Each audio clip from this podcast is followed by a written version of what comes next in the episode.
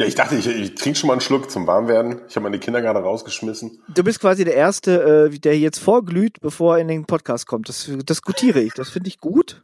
Oder? Ja. Meine Tochter, ich habe meine Tochter auch vorhin zu Bett gebracht. Die war auf dem Kindergeburtstag. Heute war so Endgegner. Ne? Ja. Da war die ganz schön aufgedreht. Ich will, ich will nicht schlafen, ich will nicht was spielen. Mach mal die Augen zu.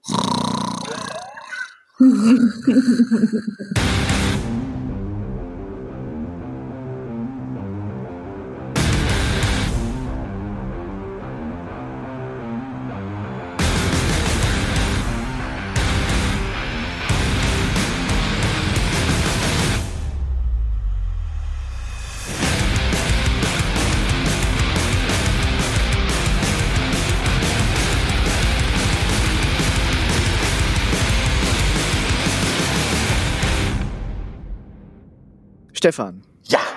Du bist der erste Gast, den wir haben, der einen Wikipedia-Eintrag hat.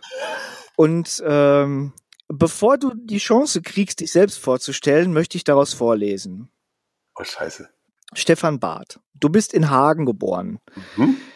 Das ist ja so ein Westfalen-Ghetto oder so, ne? So Hagen, da auf Twitter ist ja immer, auf Twitter ist ja immer so viel von Hagen zu lesen, wie schlimm das da ist und vermüllt und Kriminalität und so. Darüber musst du ja, genau. spielen. Ich meine, deine Fantasien müssen ja irgendwo herkommen. Du bist deutscher Drehbuchautor und Regisseur. Nach einem Studium der Film- und Fernsehwissenschaften, Anglistik und Amerikanistik an der Ruhr-Universität Bochum, an der ich übrigens auch studiert habe, begann er 1997 als Drehbuchautor für die RTL-Fernsehserie Der Clown sowie andere Fernsehformate speziell Fernsehfilme zu schreiben. Zu seinem Drehbuch des Spielfilms Motown führte er 2002 erstmals selbst Regie und konnte trotz geringem Budget Schauspieler wie Oliver Petzokat und Doreen Jacobi verpflichten. Die zweite sagt mir nichts. Mit dem ersten kann man sich ja jetzt auch nicht mehr so richtig rühmen. Olli P. Ja, das war ein super Typ. Ein super Typ. Aber immerhin Film gemacht. Du bist also Promi. Ne?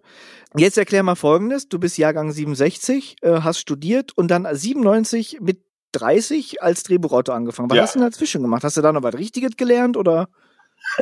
ich habe tatsächlich, pass auf, ich habe äh, nach dem Abi dachte ich, ich will Grafikdesign studieren, weil ich immer gern gezeichnet habe, Comics und so ein Zeug mit meinem Kumpel Till. Und dann äh, habe ich aber gemerkt, dass das natürlich gar nicht so einfach ist. Ich bin ja äh, von Haus aus faul und habe gesagt, wo äh, das nächste ist Dortmund. Da gab es ja irgendeinen Studiengang ich krieg das aber nicht mehr auf die Kette, was es war. Auf jeden Fall, aber da waren natürlich irgendwie, äh, waren nur so und so viele Leute zugelassen und das ging auch irgendwie alles gar nicht. Und dann, genau, und dann brauchte man, nee, stopp, genau, dann ging das nicht. Und dann habe ich gedacht, ach, ähm, dann gehe ich erst zur Bundeswehr und dann mache ich eine Ausbildung als äh, äh, Grafiker. Also Druckvorlagenhersteller habe ich tatsächlich gelernt. In einer Werbeagentur in Hagen, die nur Möbel gemacht haben, Möbelkataloge. Cool noch vor Computer, da habe ich noch so mit, mit dem Messer, äh, weißt du, diese Fotos ausgeschnitten, auf eine Pappe geklebt mit Klebe und dann ging man zum Retro, äh, Retro-Fotografen runter in den Keller und macht ein Foto, ging wieder hoch und großartig. Ja, wir hatten mit dem, mit dem äh, Philipp Sack, der den zweieinhalb Grill aus Berlin äh, konzipiert hat, hatten wir auch ja. Der war auch alt. Ja, das ist, ey, das ist echt krass, ne? Ich hab auch, das war wirklich, da, da, da fing die dann immer an, als ich äh, mit meiner Ausbildung fast zu Ende war, kam dann der erste Computer, wo dann, dann gab es einen, der am Computer so Grafiken machte. Mhm. Weißt du, dann musst du nicht mehr zum Repo-Fotografen runterrennen, sondern konntest zu ihm sagen, mach mir das mal größer. Und der machte das mit zwei Mausklicks. Und wie gesagt, unten gab's ja wirklich ein kleines Foto ab. Dann sagte der Repo-Fotograf, der immer nach Schnaps stank, sagte dann so, äh, ja, ja, kommst du in einer halben Stunde wieder. Und dann hatte er dasselbe Foto halt, was ich, fünf oder zehn Zentimeter größer, kleiner gemacht, wie auch immer du das brauchtest für, für deine Pappe. Also äh, Wahnsinn, ja. Ja, und dann zwischendurch war so schön einen heftigen Schluck vom Entwickler gesoffen und so. Da kommt dann der Geruch her. Ich kenne das doch damals von der Zeitung. Ich habe ja irgendwie 99 oder so bei der Zeitung angeheuert. Und äh, da gab's äh, noch ein Fotostudio im Keller. Das wurde alles noch handentwickelt. Äh, und äh, da hatte der Fotograf damals, der Schmidi, der hatte zum ersten Mal drüber nachgedacht, sich vielleicht eine Digitalkamera zuzulegen. Das könnte ja was geben. ähm, da gab es so die ersten Exemplare so mit mit zwei Mbit, zwei, zwei, zwei MB ähm, Auflösung. Zwei MB? Was erzähle ich denn da? zwei MB? Ich weiß es auch nicht. Ich habe das, ey, ich habe das alles vergessen, das alles verdrängt. Megapixel. Megapixel, ah! Ne? Egal. Jedenfalls konnte man mit den Dingern so gerade mal fotografieren, aber die waren dann schon von der Qualität besser als ein körniges Foto, was man schlecht äh, großgezogen hat, äh, irgendwie am Wochenende nach dem Saufen. Ja, ja, Profis.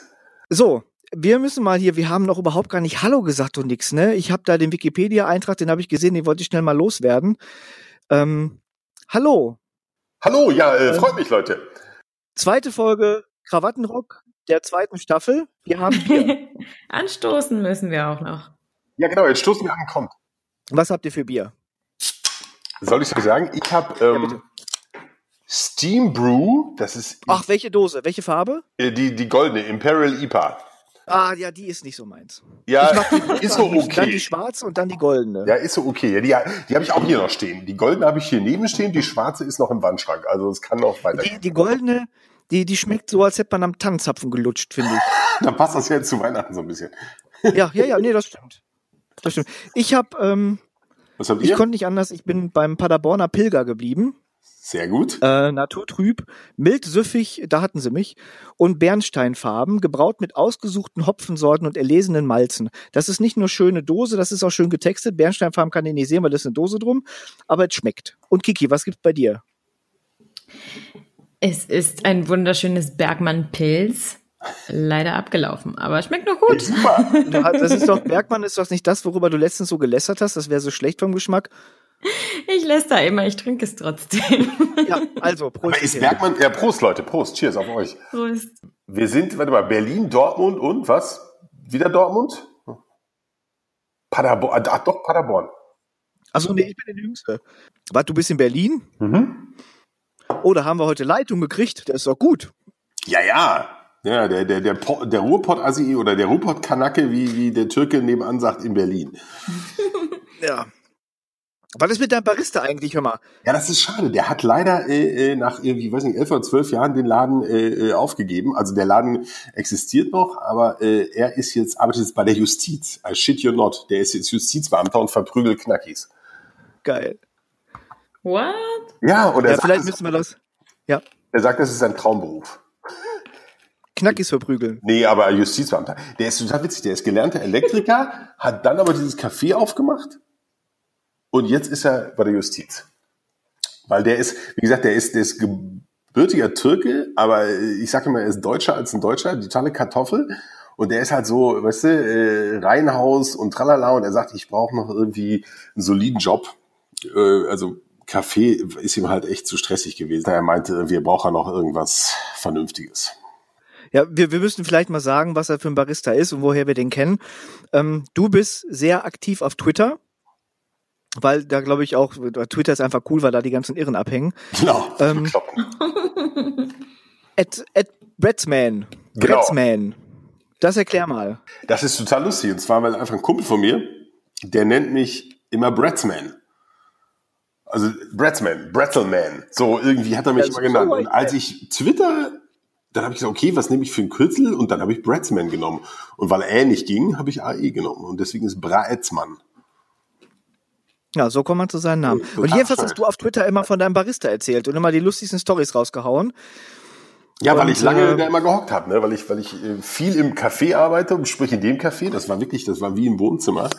Da habe ich meinen Laptop stehen gelassen, bin mittags aufgestanden und gesagt, ich gehe jetzt was essen und habe einfach alles stehen gelassen und bin dann immer wiedergekommen nach einer Stunde.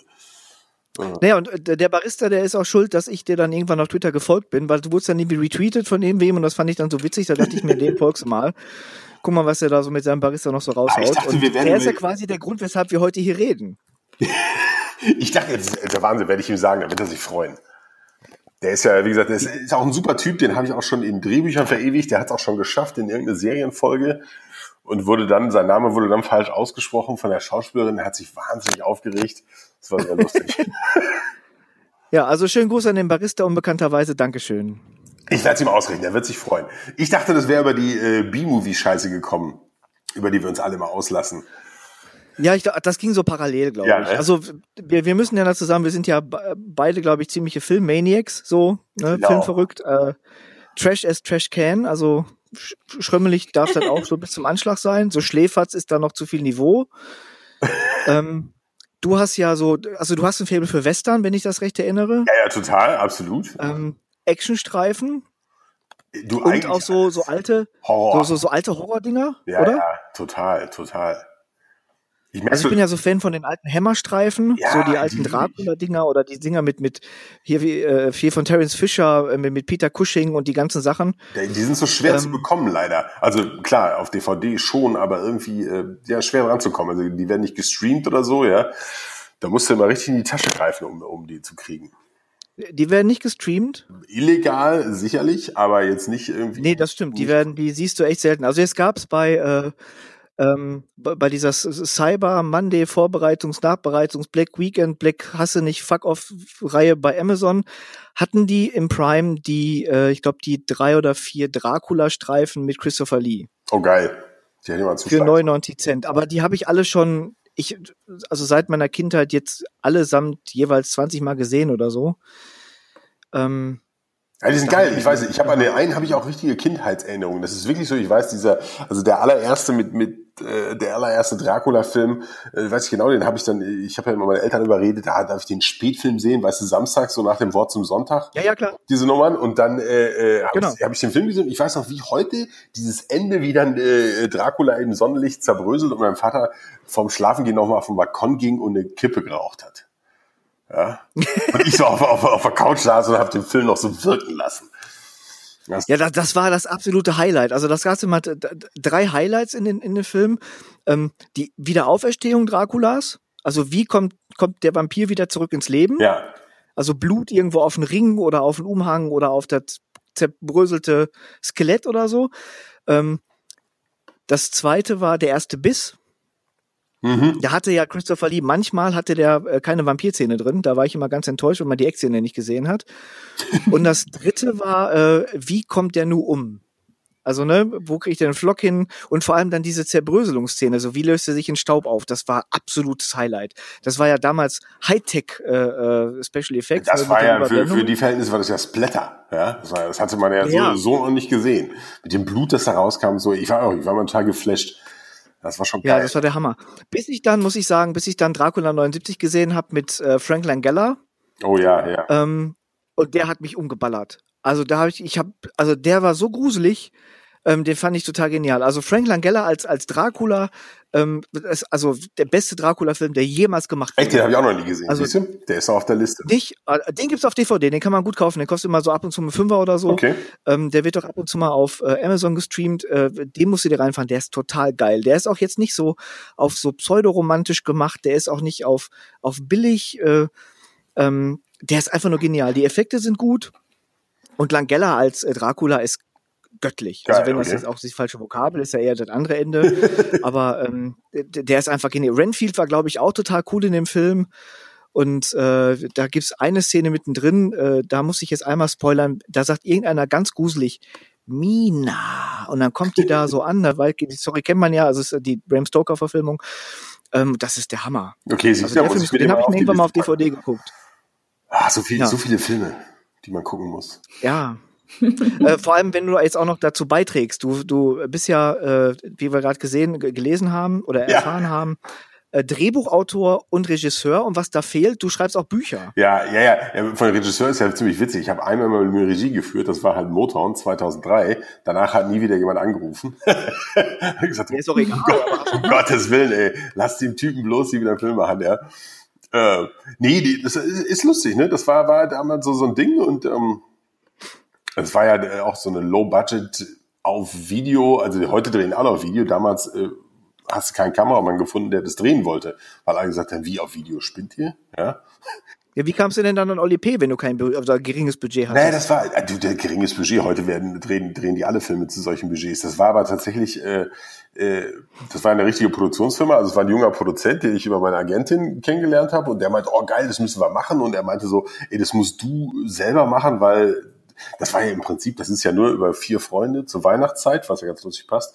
Saufen, so, weißt du? Ich habe einfach so die mhm. ganzen Kneipengespräche meiner Freunde, das war so die Geschichte. Das spielt wirklich in den vier Wochen vor Weihnachten. Also das spielt vom 1. bis zum 24. Dezember. Und äh, in einer Kneipe namens Motown. Und die gab es wirklich in Hagen. Da sind wir immer hingegangen. Im Motown haben wir immer alle rumgehangen. Und äh, äh wie, wie, dann habe ich dieses Drehbuch, das habe ich wirklich, das habe ich so runtergerotzt. Äh, äh und der, der, wie gesagt, der Produzent war gleiches Alter und der meinte, nee, das musst du selber machen, das können wir nicht irgendeinem Regisseur geben. Und dann bin ich halt äh, zu so einem, ich hatte ja nichts, ich habe es ja nicht gelernt in irgendeiner Form. Und dann habe ich so einen vierwöchigen ähm, Filmkurs gemacht bei der New York Film Academy. Geil. Die gibt's auch heute noch. Ne? Also in Los Angeles. Ja. Habe ich dann vier Wochen in Los Angeles da in so einem Haus gewohnt und äh, habe wirklich so also die banalsten Grundkenntnisse wurden dir vermittelt. Also da, da lernst du jetzt nichts Besonderes, aber es ging echt nur darum, dass er dann der Filmförderung sagen konnte, okay, der, der, der Typ hat auch einen Kurs gemacht, ja, also der ist nicht völlig unbedarft und er kriegt ja Profis an die Seite gestellt. Ja, und dann war das ein ganz normaler äh, Prozess irgendwie. Und tatsächlich findest du für sowas echt, Doreen Jacobi, die war damals die Hauptdarstellerin, die war damals, ich glaube, die macht gar nichts mehr, die hat eine eigene Firma auch, die macht was ganz anderes. Die war aber ziemlich hip so zu der Zeit und die war aber, die hat das Drehbuch gelesen und meinte dann so, ach, das klingt so, als wenn sich meine Freunde unterhalten. So, weißt du, und so kriegst du dann die Leute. Der Olli, genau, der, der Olli heißt im Drehbuch auch Olli. Das war aber ein Zufall, weil das basiert auf einem Bekannten von mir. Und dann sagt der Produzent, du, pass auf, für die Rolle des Olli habe ich mal den Olli P. angefragt. Und dann habe ich gesagt, da hast du einen Knall? ja. Wie, wie bescheuert ist das? Und er meint so, nein, triff den mal, der ist total cool. Und dann habe ich den getroffen und der Olli ist wirklich ein äh, Fundstyp, ja. Der, der ist halt auch genauso wie in dem Film. Der ist ja, der kommt ja hier aus, äh, weiß nicht, Wedding oder Moabit, ja. Das ist so ein richtiger Junge von der Straße. So mit dem Herz am rechten Fleck. Ich glaube, der hat sich selbst gespielt einfach, ja. Ja, ja du hast auf, auf der auf, auf IMDb, also der Internet Movie Database, so eine meiner Lieblingsseiten und wichtigsten Seiten, um mal so ein Review abzugreifen, äh, erhält Motown 5,3 Punkte. Das ist viel mehr als die letzten Nicolas Cage Filme zusammen, glaube ich. das ist schon, äh, das ist schon nicht schlecht. Aber ähm, jetzt erzähl doch mal, wie bist du denn überhaupt bei RTL gelandet? Ich meine, du hast, du hast studiert, du hast was mit Grafik gemacht, du hast dann Möbelhauskataloge entworfen und dann bist du bei RTL gelandet. Nee, ist völlig absurd. Ich habe dann, wie gesagt, äh, Grafik nicht studiert, sondern habe ja dann, weil das Studieren hat nicht geklappt. Ich war nach dem Abi, erst habe ich ein Jahr Kaufmannschule gemacht, weil die Bundeswehr mich nicht eingezogen hat. Man rechnete damals ja damit, oh, du musst zur Bundeswehr. So, dann zogen die mich aber auf einmal nicht ein, nicht sofort. Ich dachte, kacke, was mache ich jetzt? da ich auch, wie gesagt, erwähnt, von Haus aus faul bin, meine Mutter oder mein Vater meinten so, ach, gehst hier auf die K2 ein Jahr Kaufmannschule. Was das Schlimmste ist, die Hölle. Ja, das ist die spießigste Drecksscheiße, die man sich vorstellen kann. Aber da habe ich das Zehn-Finger-Tippen gelernt in einem Schreibmaschinenkurs, was mir natürlich heute als, als Autor zugutekommt. Da habe ich dann nie den Abschluss gemacht und habe währenddessen beschlossen, dass ich, oh, man kann in Bochum Theater, Film, Fernsehen studieren. Cool, 20 Minuten von Hagen. Also habe ich das gemacht. Und dann habe ich da angefangen, ich glaube 92, Theater, Film, Fernsehen zu studieren. Und äh, das hat Spaß gemacht. Es sind auch echt viele Leute, äh, die ich da kennengelernt habe, die, die sind jetzt tatsächlich auch entweder Journalisten oder, oder Drehbuchautoren. Aber es war echt so der Punkt, irgendwie, je länger ich das machte, dann war immer so, was mache ich denn danach eigentlich? Ja, weil das war ja jetzt kein, kein, kein spezifischer, äh, kein, kein Studium, wo du irgendwas Spezifisches gelernt hast, ne? sondern ja, das ist wie, keine Ahnung, Filmkritiker. Und äh, je länger das lief, desto mehr dachte ich, scheiße, was mache ich denn? Und dann habe ich in einer Zeitung, also ich habe dann schon angefangen, selbst zu schreiben, das weiß ich.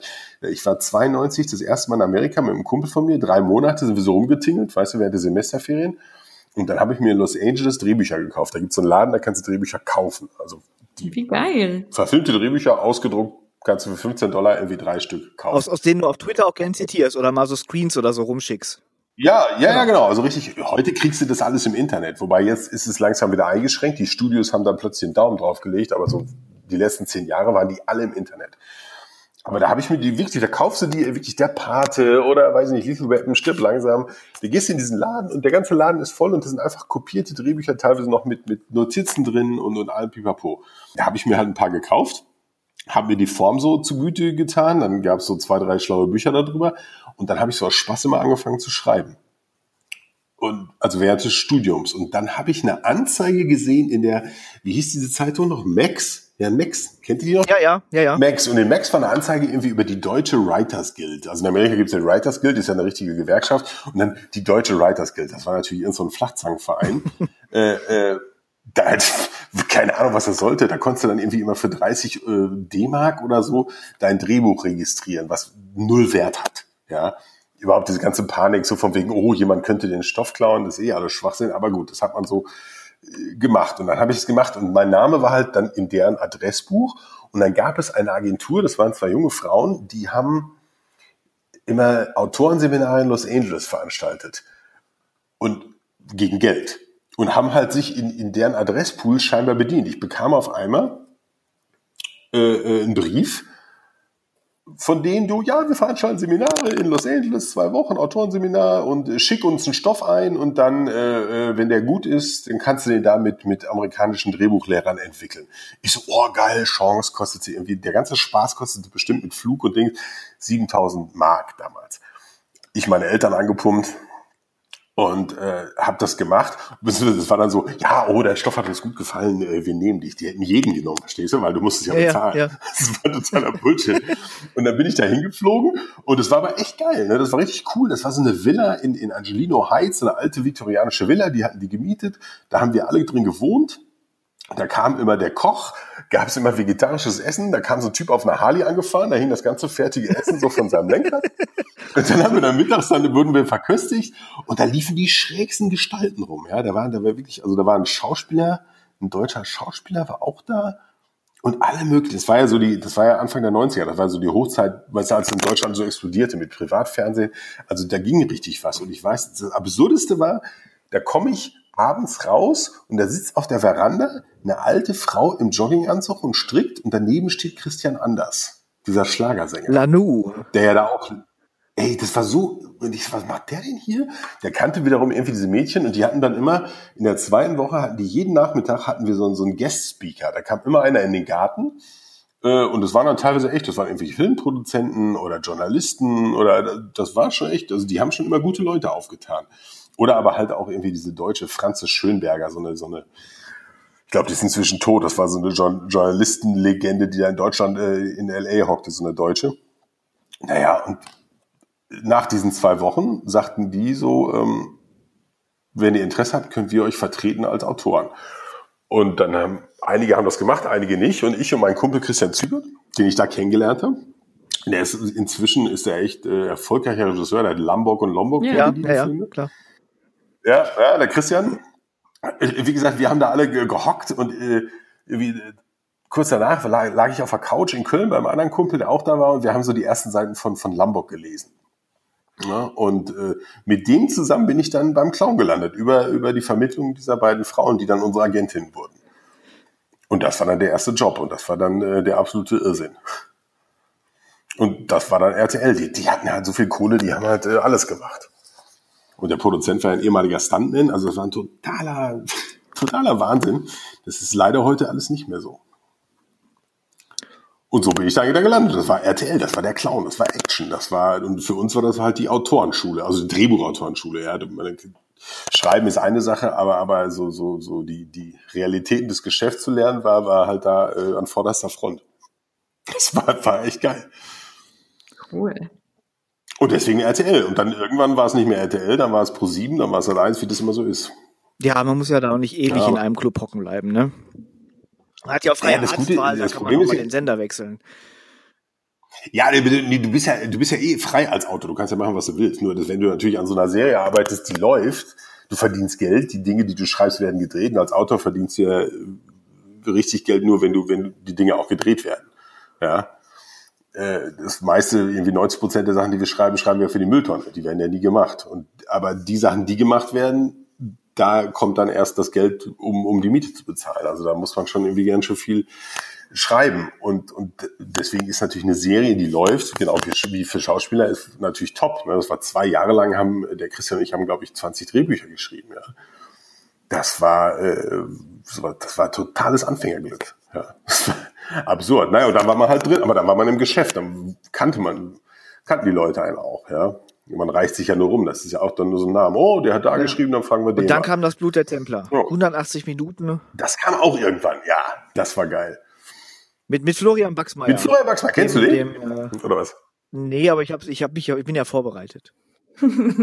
Das hat mein Kumpel Kai, der auch auf dem Seminar war, übrigens, der Kai, der hatte immer so. Der Kai Uwe. Kai Uwe Hasenheit, der hatte immer so absurde Ideen. Der kam mit dieser, der kam mit dieser Idee, das war ja Millennium, da wollten alle immer irgendwelche Ideen fürs Millennium, äh, fürs Jahr 2000. Und Kais Idee war halt, oh, im Jahr 2000 wollen die Templer den alten Gral und weiß der Kuckuck was. Und das war ja halt äh, bestes B-Movie-Material. Also wir, wir, hatten so einen Spaß. Das war so groß. Ja, du spielst ja sogar mit als Philippe Lebeau. Was? Du, du bist. Ah, nein. Nein, nein. Es gibt. Nee, nee. Das ist alles ein Fehler. Ach, da steht, steht einer. PH, ne? Ja, Produktion. Ja, das ist aber nicht, der spielt nicht mit, das ist der Produktionsleiter. Ach, oder hat er vielleicht einen Auftritt? Das kann sein. Rest? Ja, ja, das war der Produktionsleiter. Ja, der, der hat eine Rolle. Ach, das bist du gar nicht, ne? Ist mit PH geschrieben. Ist ein Produktionsleiter äh, komplett wahnsinnig. So, ja, aber das war geil. Das war in Litauen. Und da, da haben sie uns dann endlich mal, die Produktionsfirma ist eine super Produktionsfirma, die Red Pack in München, die machen auch heute noch. Und der Produzent, der hat dann auch, der lässt sich nicht lumpen, der hat dann gesagt, die letzte Drehwoche kommt ihr nach Litauen. Und dann sind wir halt nach Litauen gefahren. Und das war dann schon geil. Ja, die haben dann in den Studios in, in Vilnius, haben die diese riesige beschissene Kuppel gebaut da. Die, das spielt ja am Ende unterm, unterm Vatikan. Und das war schon geil. Das hat Laune gemacht. Ihr wart nicht im echten Vatikan? Wir waren nicht im echten Vatikan. Sie haben uns nicht reingelassen. Ficker. Ah. Echt. So, warum hast du eigentlich nie was für, für Geistjäger John Sinclair gemacht? Die Serie war so scheiße, da hätte man auch eigentlich ein gutes Drehbuch gebrauchen können. Das war ja, das war ja, das war ja schon vorbei, glaube ich. Das wäre, wo ich sage, das würde ich heute gerne machen. Das ist total geil. Ich meine, heute könntest du das gut machen. Ich meine, damals haben die so viel Scheiße gemacht und so, so absurd schlechte Sachen. Geistiger John Sinclair, ich habe das nie gesehen, aber über andere Kollegen aus der Branche erzählen immer, da gibt es so eine Szene, wo die so dahergehen, noch Horst Buchholz, irgendwie schon scheintot, der arme Mann, ja. Äh, die gehen so daher und, und haben so einen Dialog und dann sagt, dann sagt der, der, der, der eine so, ja, Gerd, du lachst, aber es ist so. Nur der andere Gerd hat nie gelacht, ja, in der ganzen Szene. Ja, das ist, also, also ich, ich habe, also ich, ich muss ja sagen, ich, ich bin ja ne, Trash-Fan von Haus aus und ich habe also ja. äh, diese John Sinclair-Romane ähm, habe ich immer sehr gerne gelesen, noch die Bücher und so. Ähm, weil ja, da kann man halt das Gehirn auch ausmachen. Da kann man auch nach der Party noch mal einen Roman lesen, wenn man sich da mal nicht dran erinnert, ist nicht so schlimm. da liest man ja. den halt noch mal, das tut ja nicht weh. Ähm, ich habe auch damals so Sachen äh, wie, wie Larry Brent als Hörspiel gehört oder Tony Bellard gelesen und so Kram. Ähm, und dann habe ich, dann kam irgendwie, ich glaube, das war, ich glaube 97 kam äh, die Dämonenhochzeit. Und ich habe gedacht, what the fuck ist das für eine fehlbesetzte Kacke? Also das ist so fehlbesetzt gewesen und so schlecht gespielt mit so einem beschissenen Drehbuch und dann noch diese absolut dreckigen Ekeleffekte. Also so schlimm wie aus dem C64, so, weißt du? So, so als war das das, wo der, wo der, wo der Dom explodiert hat? Ach, ich weiß das nicht mehr so ganz. Ich habe das, ich habe das aus meinem. Ja, das war ja das große Ding. Oh, jetzt machen wir auch Special Ja, ich, ich habe das, ich habe das aus meinem Gedächtnis getilgt. Ich will das nie wieder sehen. Ja, ja, das. Und äh, ey, zu der Zeit. Also ich meine, dann haben die eine Serie draus gemacht, aber ich, ich glaube, die haben die auch nach nach zehn Folgen im Giftschrank verschimmeln ja, ja. lassen. Die wurde auch, glaube ich, nur einmal ey, ausgestrahlt. Ähm, äh, wer hat denn da? Totale Amateurstade. Das ist ganz schlimm. Ganz schlimm. Also Kai Mertens hat John Sinclair gespielt und der ist vom Typ her eigentlich, mag ich den gerne. Also so vom Schauspieltyp her. Ja. Aber der ist nicht John Sinclair. Also das ist, der könnte so einen versnobten Engländer spielen. Also der ist eher so ein Sherlock Holmes als so ein Action-Dings. Und, und das, das passte vorn und hinten nicht. Und die Drehbücher waren richtig schlecht und ähm, die Schauspieler waren schlecht, die Kamera war scheiße, die, die Dialoge waren so grottig, dass ich mich immer gefragt habe, liest das denn vorher keiner? Das ist so, weißt du, so, Ey, wenn du wüsstest, wie solche Sachen, wie, wenn, wie solche Sachen entstehen, also es, es, es ist ja besser geworden, aber, aber damals, das war, war kann, kannst du dir nicht vorstellen wie, wie, wie solche Sachen entstehen und wie solche Sachen gemacht werden, äh, wo du wirklich sagst, ja, erzähl mal. ist kein Wunder. Das, naja, das ist äh, äh, Dilettantenstahl. Also ich meine, heute ist es, heute ist es ja äh, alles anders und professioneller und tralala, aber damals, das war halt auch so eine, glaube ich, so eine Goldgräberzeit. Da, da, ähm, da wurde halt jeder Scheiß gemacht und da hatten die alle Schweine viel cooler. Da wurde es auch noch gut bezahlt für die Arbeit. Weißt du, heute äh, ist es ja wie überall. Emma, schreibst du mal und irgendwie äh, keiner will vernünftig bezahlen. Du sagst, ey, äh, Ficker, ich lebe davon, ja, ich muss von meine Miete bezahlen. Ja, aber ich meine, weißt du, Goldgräberstimmung hin und her, wenn, wenn du dir die John Sinclair-Verfilmung anguckst, also diese Serie anguckst, dann ist das einfach Grottenkacke. Äh, das ist so, als, als hätten die mo morgens irgendwie äh, die, die, die Schauspieler so bestellt und in irgendeine total schlechte Schülertheaterkulisse gestellt ich glaube, da gibt's noch so viel mehr von. Und dann kam von diesem Zeug Serien, die hat nie einer und, und dann haben die, dann haben die so so drei Uhr nachts oder so haben die, ich ich weiß nicht, vielleicht so ein so ein so ein Kabelsklaven geweckt und gesagt, oh, wir haben voll vergessen hier in unserem verkoksten Gehirn, dass wir morgen John Sinclair drehen. Du hast gesagt, du hast mal drei Romane gelesen. Schreib doch mal eben die erste Folge. Und dann hat er sich hingesetzt, der Kabelmensch, und hat dann irgendwas da hingestümpert. Und das hat keiner Korrektur gelesen. Das wird dann 20 Mal ausgedruckt, den Schauspielern in die Hand gedrückt, so macht mal. Und dann wurde die Kamera drauf gehalten. Ja, so ist das ja, aber so ist es ja auch. Weißt du, das Problem ist ja, äh, das hast du ja immer in der Branche, hast du das ja immer und das hast du auch heute noch so, dass irgendwie, äh, äh jetzt ist ja gerade so diese Phase, oh, jetzt machen wir auch alle Writers Rooms, wir, wir wissen ja den Autoren so wertschätzen und bla bla bla, das ganze Gesülze. Äh, das, das ist schon besser geworden. Das, äh, beim Film ist es halt immer noch so, weißt du, äh, der Autor ist am Ende das kleinste Glied in der Kette und äh, ey, früher, jeder fungelt dran rum und jeder macht, was er will und äh, nichts von dem, was auf der Leinwand zu sehen ist, war so angedacht. Ja, also es ist so viel rumge, rumgefummel und rumgefrickle. Also wie gesagt, heute ist es schon schon besser, aber damals äh, ähm, ist absurd. Also nicht nur hier, das war auch in Amerika nicht anders oder sonst wo. Ne? Aber äh, ja, das ist halt, der, der viele Köche äh, versalzen die Suppe und so ist es beim Film halt oft deswegen bin ich dann immer mit diesem Roman, das ist natürlich eine andere Sache. Ja? Da bist du dein eigener Boss, da kannst du machen, was du willst und äh, keiner schwallt dir. Als wäre das, als hätten wir diese Überleitung abgesprochen, oder? Ne? Oder? Ey, perfekt. Das ist ja Roman, ne? Du hast da ein paar geschrieben. Ähm, ich hatte das große Vergnügen, Dead Mountain zu lesen. Ähm, ah, ja, stimmt, richtig. Du, du hast ja das, das ganze Paket genau. gewonnen, ne? Richtig, war. Und Dead Mountain ja, genau. habe ich an zwei Abenden durchgelesen. Ähm, äh, ich fand das sehr gut. Also mir hat das sehr gut gefallen. Ich bin ja eh so ein großer Zombie-Fan. So angefangen von den äh, ja, ja. Jahren äh, Italo-Zombie-Film, wo die Leute einfach nur so grün angemalt wurden, so bis ungefähr zum Arbeit Adamsapfel und wenn das Hemd dann so verrutscht ist, dann war drunter halt die normale Haut. Oder die haben dann halt diese diese Ledermasken äh, äh, aufgezogen mit diesen aufgeklebten Zähnen und wenn die dann so gesprochen haben, waren halt die Lippen und die Zähne darunter noch zu sehen. Ähm, und äh, da waren dann so, die Highlights waren halt, wenn dann so die Großaufnahmen der Zombies waren, das waren dann einfach nur solche Pappköppe, aber da lagen dann Maden in den Augenhöhlen, so. Das war der Anspruch. Ja, das, das war schon Maden in, in Augenhöhlen, war schon Bombe. Das war schon gut. Ja, ja, da, da bin ich auch alles über einen Kumpel von mir. Äh, da bin ich so in diese ganze Szene eingestiegen. Der macht ja heute noch, der macht in Hagen gibt es den Bali Filmclub. Der, der findet einmal im Monat statt. Ich glaube immer die erste, das erste Wochenende. Da müsst ihr echt mal hin, wenn ihr, ihr wohnt ja da in der Nähe. Das ist äh, äh, der, der veranstaltet diese Filmabende, der schreibt auch Booklets für DVDs und sowas.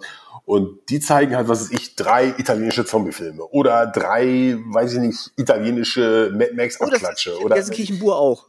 In der Schau. Ja, ja, ja, ja, das heißt, genau, wie, wie heißt Bujo, das? Äh, das Bujo Filmclub oder so ähnlich. Bujo? Ja, ja, das ist großartig, großartig. Also die, die, die sind auch so richtige, das sind richtige Freaks und Liebhaber, ja. Und äh, ich würde auch gerne viel, ich glaube, ich war einmal erst da, ja, weil wie gesagt, kann ich jedes Mal deswegen da nach Hagen gehen. Also die buddeln sogar, die buddeln sogar Filme aus, von denen ich nie was gehört habe und ich habe tausende gesehen. Genau, genau. Ne? Ja. Äh, wir hatten ja damals, ähm, das kann ich ja ganz kurz mal als Anekdote einfügen. Ähm, ich bin ja aufgewachsen in Schaffrath. Das ist so ein Vorort von einem Vorort von Bur, was ein Teil von Gelsenkirchen ist. Ähm, Schaffrath gibt's nur, weil es da eine Zeche gibt, gab. Und ähm, ja. jedenfalls, als ich so 14 war ungefähr, eröffnete da eine Videothek. Und das war so, die Videothek eröffnete und es machte in ganz Schaffrath, ha, weißt du, mit so Strahlen. So, ja. Das war wie eine, das war die, ein Stern erleuchtete direkt über der Videothek. Die drei heiligen Könige kamen und brachten Bier, Chips und äh, Popcorn. Und das war einfach ein Riesenheiligtum. So, und dann musste meine Mama musste immer mit mir mit, weil man durfte ja erst ab 18 rein. Und ich stand damals schon äh, total auf Horrorfilme. Das war meine Mama war, äh, war schuld, äh, weil ich mit ihr früher mal die Hammerfilme geguckt habe, Dracula, Frankenstein oder hier so diese Parodien Abbott und Costello treffen Frankenstein und so herrliche Filme. Und äh, sie musste dann quasi immer reingehen und mir dann die äh, VHS-Hüllen, die Hardcover rausbringen. Und dann habe ich immer gesagt, ja, nein, nein. Mama, den haben wir letzte Woche schon geguckt. Und ähm, irgendwann äh, kam dann der, äh, wie hieß der? Willi hieß der. Da hatte dann irgendwie Mitleid gehabt und kam dann so meinte, ja, pass mal auf, wenn du das nächste Mal kommst, wenn du guckst du mal, wenn kein Auto fährt, keiner guckt, da kommst du einfach rein. du hast, nimmst den Ausweis von deiner Mutter mit, ne, die gibt, leitet dir eh alles aus. Und meine Mama hat gesagt, so, du kannst ja alles aussehen außer Pornos. Und äh, da habe ich gesagt, na gut, wenn es dann na eben dann nicht. Ähm, aber es gab ja genug andere Streifen und ich, das, das war damals so die Zeit von äh, so 86 äh, äh, oder nee, wann kam das? 87 kam so Karate Tiger 2, ähm, American Fighter, so die ja, ja. Filme und die ganzen Kung Fu und Shaolin-Streifen, ja. Todesgrotten der Shaolin und Rache des Ninja, Rückkehr der Ninja hier mit Shokusugi und so, die ganzen Streifen, die habe ich da alle verschlungen. Und äh, dann gab's so die diese Splatterfilme und damals war ja total viel von den guten Filmen indiziert, aber das hinderte ja den guten Videothekar nicht, die Sachen trotzdem da zu haben. Unter der Theke, ja, genau. Genau so. Also Klischee hoch zwölf. Und dann kam er irgendwann und sagte, ja, wollte ich mal einen richtig guten Film sehen? Und er gesagt, ja, her. und dann hatte der wirklich so unter der, äh, ich habe das auch bezahlt, ich habe Ausleihgebühr bezahlt dafür.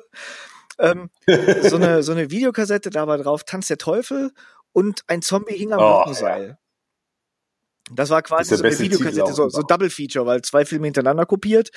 Ähm, das hat man dann auch gesehen. Ich meine, das war eine, also für damalige Verhältnisse schon keine gute Qualität, weil wenn du also VHS drei, vier Mal kopierst, dann, also man hat sich das so ein bisschen zusammengereimt. Es war nicht so schlimm wie das verschlüsselte Programm abends auf RTL, aber ähm, es war aber schon schon geil. Und dann meine Eltern, die waren im Urlaub und ich war mit 14 allein zu Hause und habe Tanz der Teufel geguckt. Alter, hab ich Schiss gehabt in der Buchse. Ne? Hör mal, ich habe abends mit Taschenlampe im Arm gepennt. ähm, so habe ich halt, so hab ich halt Teufel auch gesehen, glaube ich, als eine, also eine VHS-Kopie, die irgendwie 26 Mal äh, abgezogen war. Ja, so. also anders kamst du an die Dinger ja nicht ran. Der war ja bundes, der war bundesweit verboten. Ja, ja der Film. Ja, ja. Finde ich absurd. Und also der Typ, also Willi hat sich ja nicht nur strafbar gemacht dadurch, dass er den hatte, oder sondern er hat den ja auch noch einen 14-Jährigen verliehen. äh, Bombe. Was, ja, das macht passiert, man was habe ich damals bezahlt? Ich glaube, drei Mark pro Tag, also sechs Mark hat er mich gekostet, obwohl ja. zwei Filme drauf waren. Ähm, bis zum zweiten habe ich es nicht geschafft. Also ein Zombie hing am Glockenseil, musste dann noch eine Woche warten. Ähm, weil Tanz der Teufel war einfach ein harter Streifen. So, der war halt, äh, Oh, der war. Ja, das hat er damals schon mitgenommen, ja. Das ist schon, ist schon krass gewesen. Und, und das war halt. Das war, glaube ich, einer der Filme, die ich am häufigsten gesehen habe. Ja, also ich finde sogar das Remake relativ gut. Das finde ich sogar ziemlich gelungen muss ich sagen. Äh, aber ja, das stimmt. Wobei jetzt so, ich habe das wieder vergessen, weil ich bin auch mal denke, wer, wer braucht das? Ich meine, klar, wer braucht das? Die wollen Geld machen, das ist schon klar. Aber aber ist so, aber stimmt, das ist auf jeden Fall ein gutes Remake. Ne? Aber diese diese Szene, ich meine, das war tatsächlich auch diese Uncut-Version, die da unter der Ladentheke äh, rüberging und das war alles, diese handgemachten Effekte waren schon ziemlich geil. Also innere Werte in jeglicher Hinsicht und mit mit Met und Blut und Ketchup und diese Stop-Motion-Effekte, wenn sich die die die Leute da verwandelt haben und die die die Wunden blubberten äh, weißt du, so, so dieser Bleistift in, in den Fuß unten rein, herrlich. Also ähm, da ja, der dieser Immer so. Wir hatten so einen Videorekorder mit Jog Shuttle, da konnte man da so, so Zeitlupe zurück und vorwärts, das war Hammer. Das ja. konnte man auskosten, ne? Und diese subjektive ah, ja. Kameraführung in dem Film, herrlich. Na, jedenfalls war das dann von da aus nicht mehr sehr weit zu den ganzen Zombie-Filmen, ne? Romero hier, ähm, äh, Night of the ja, Dead und äh, Day of the Dead, einer meiner Lieblingsstreifen überhaupt. Mhm. Ähm, großer Fan von Bob, den finde ich super. Ne? Und ja. ähm, naja, und dann war ja mit Zombie ganz lange Zeit nix. Ne, dann gab's nee, das kam echt erst wieder. Ähm, ich glaube, ich glaube ja mit 28 Days Later kam ja, das. Das waren aber da die schnellen Zombies, diese Zombies, ne? Die waren ziemlich schnell. Genau. Und die waren. Aber, aber der Film hat das so ein bisschen wiedergebracht, so diese ganze. Ähm, genau. Ähm, und dann gab es dieses Remake, Dawn of the Dead, was auch ziemlich gut was ist. Was auch nicht schlecht ne? war. Die ja, fand ich sehr auch. gerne geguckt. Ähm, dann gab es solche Sachen wie äh, Planet Terror. Planet Terror, der ist auch super. Mhm. Mhm. Und dann kam äh, äh, The Walking Dead. Und ja, und dann da, war's vorbei wurde sogar meine Frau angefixt. Also da war, ähm, das hat die dann auch geguckt, weil das ganz spannend war. Jetzt bitte spoilert nicht, ich bin noch mitten in der sechsten Staffel. Ich habe ein kleines Kind, ich komme nicht zum Gucken. Ich habe aufgehört. Ich habe aufgehört, weil es echt doof wird, finde, oder, Kiki? Also ja. Aber nicht spoilern. Nee, nee. Nee, nee, aber ganz ohne Spoiler. Es wird halt einfach, es wiederholt sich ja. sehr viel. Also die ganzen äh, Geschichten sind immer dasselbe. Ja, Du hast das und ich fand es am, am besten äh, beschrieben, irgendwann mal so ein Meme im Internet. Ähm, es war so, so ein, eine Balkengrafik und dann äh, stand es so ungefähr, okay, die ersten fünf Minuten sind Zombie, Zombie, Zombie, irgendwie wird spannend, vielleicht noch bis zu 10, 15 Minuten, danach ist es sau langweilig und die letzten fünf Minuten sind wieder so gut, dass du die nächste Folge nochmal schaust. Ja, ja, und das ist halt und genau so wurde halt, es. Genau, es ging halt auch, auch, nur noch darum, so, oh, wer stirbt jetzt, wer stirbt jetzt, stirbt einer, ja. Und, und äh, aber tatsächlich, dasselbe Problem ist ja in den Comics auch. Also die Comics, darüber bin ich darauf gekommen, die Comics sind ja echt geil. Auch gewesen. Ne? Also die gibt's ja immer noch. Die laufen ja parallel und die sind immer einen Tacken anders, aber, aber äh, da habe ich dann auch irgendwann gemerkt, dass irgendwie, es gibt inzwischen gibt es, glaube ich, 30 Trade Paperbacks und eigentlich kannst du nach der, nach, nach 10 oder 11 aufhören, weil dann ist es nur noch immer so Communities und wieder eine neue Community und dann kommt dieser alberne Typ mit dem Tiger und dann wird es alles so schwachsinnig. Und, und, und auch Negan, den fand ich immer so, äh, oh, so, so One-Trick-Pony. Nee, nee, okay. Ich meine Negan, aber du kennst Negan. Ah, nee, okay, kennst Negan. Nee, also, okay, ja, Negan ist sind, also wir sind quasi kurz vor Negan. Okay, ja, ja, nee, dann guck mal, da, da wird's dann nochmal richtig finster. Ja, ja. Ähm, naja, und, und äh, aber als ich die ersten Folgen gesehen, als ich, also ich habe die erste Folge alleine geguckt. Äh, also jetzt, das schaffe ich schon auch. Die sind auch geil, auch alt ersten. genug. Ja. Aber äh, ich habe damals schon gedacht, was ist, sind das für geile Effekte? Was hauen die da für Splatter raus in, in so einer ja. Serie? Das kannte ich, also ja. Ähm, ich, boah, ja, ich gedacht, wenn es das früher gegeben hätte, ich wäre wär wahrscheinlich wäre jetzt im Knast oder so, wird von deinem Barista verprügelt. Ähm, das ja. als Verrohung, äh, weiß ich auch nicht. Hätte dir irgendwas eingeführt. Aber das ist schon ziemlich, ziemlich abgefuckt gewesen, ne? Und als Serie völlig neu. Äh, das hat mich ganz schön gefesselt. Ja. Und, so. und jetzt, um den Bogen zu schlagen zu deiner Autorenschaft, ja. Ähm, jetzt ist das natürlich sehr unfair, wenn man sagt, ja, Dead Mountain, the Fahrwasser Dings, Walking Dead, bla bla bla.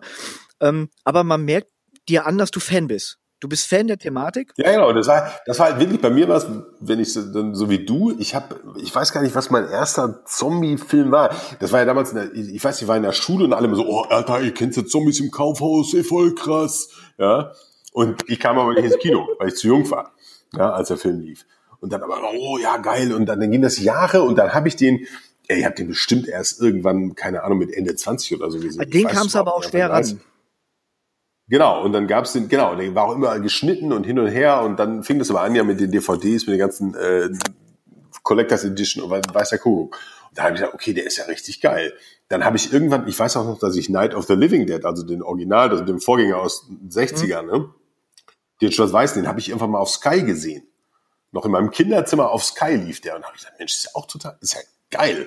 Da bin ich so auf Romero gekommen ja. und ich war dann immer so, ich sag, ich habe immer gesagt, Zombies sind für mich das Unheimlichste, weil die sind einfach da, die machen keinen Sinn, da gibt's keine Erklärung, die sind einfach da, die fressen dich. So fand ich immer, fand ich immer total geil.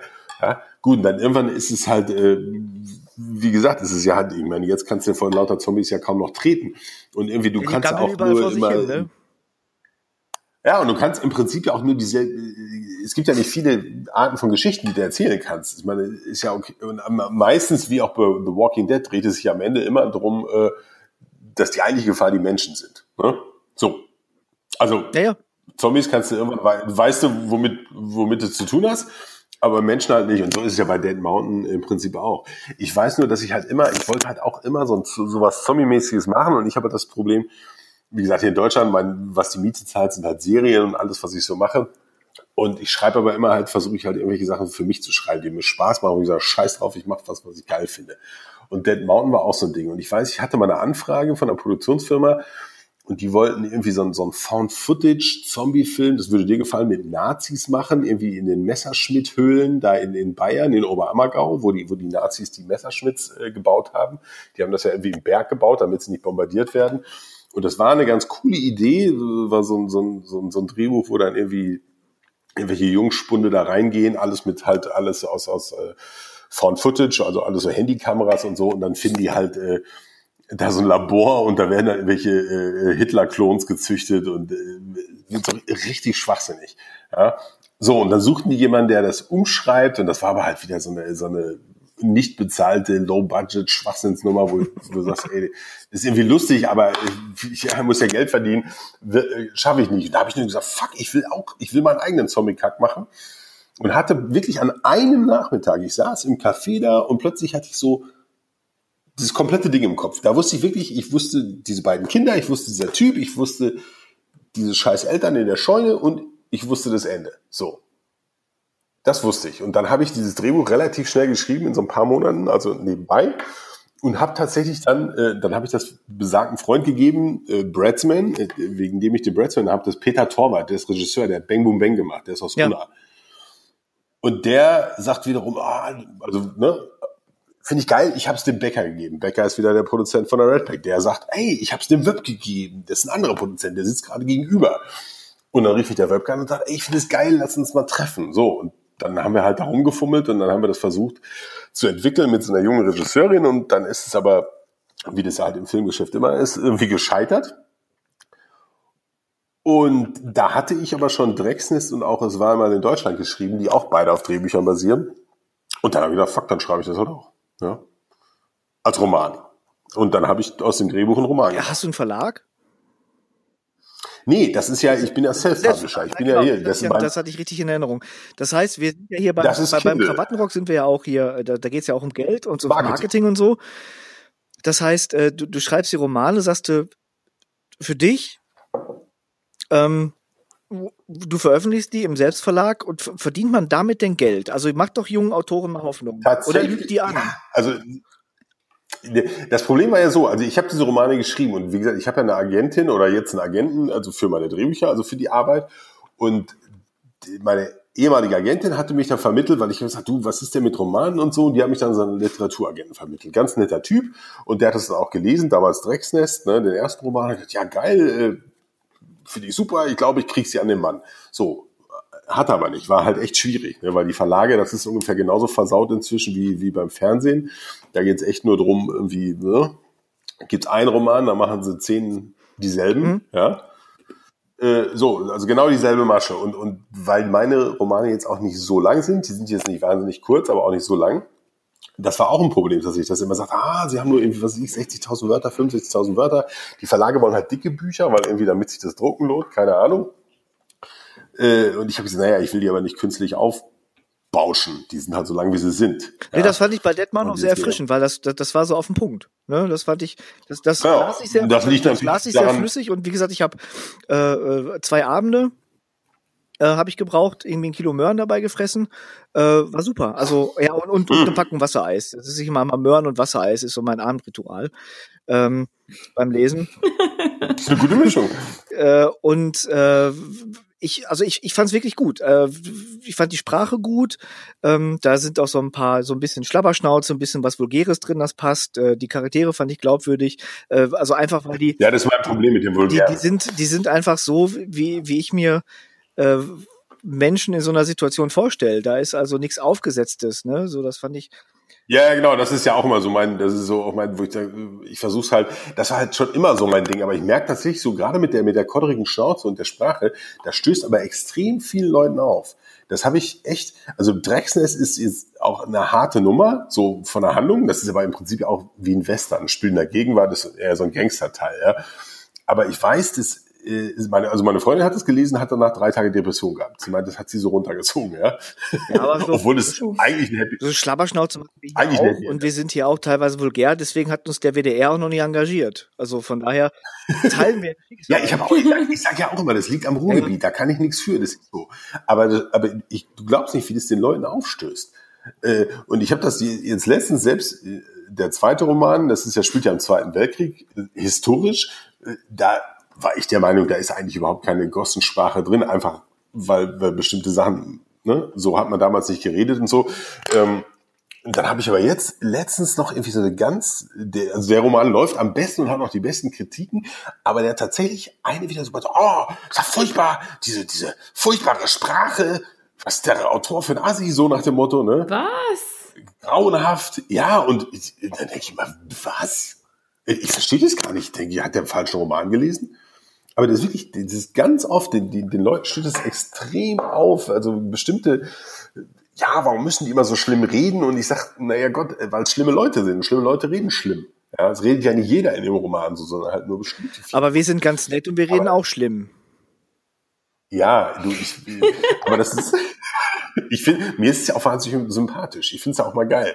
Wenn jemand gleich so daher, sag mal, wenn er rumassieht, dann fühle ich mich gleich zu Hause. Also, ah, siehst du, da muss man nicht so den, aber das, scheinbar äh, sind wir da spezieller. Ja, aber dann, dann sind wir halt so. Das ist aber auch, das finde ich aber auch nicht schlimm. Ich habe, äh, so als ich angefangen habe, so in der Selbstständigkeit, dann habe ich bei Kunden immer äh, auch so dieses Marketing-Gesicht aufgesetzt und habe dann auch immer versucht, so dieses äh, Marketing-Buzzword-Bullshit-Bingo da zu spielen und äh, irgendwann wurde selbst mir das zu albern und auch zu anstrengend und Ähm, seit ich das nicht mehr mache, seit ich komme und sage, ich komme aus dem Ruhrpott, ich trage das Herz auf der Zunge, äh, ja. damit müssen sie klarkommen. Da kommen die mit klar. Die meisten kommen da super auch, mit klar. Ja, natürlich. So, so mache ich das auch. Das geht.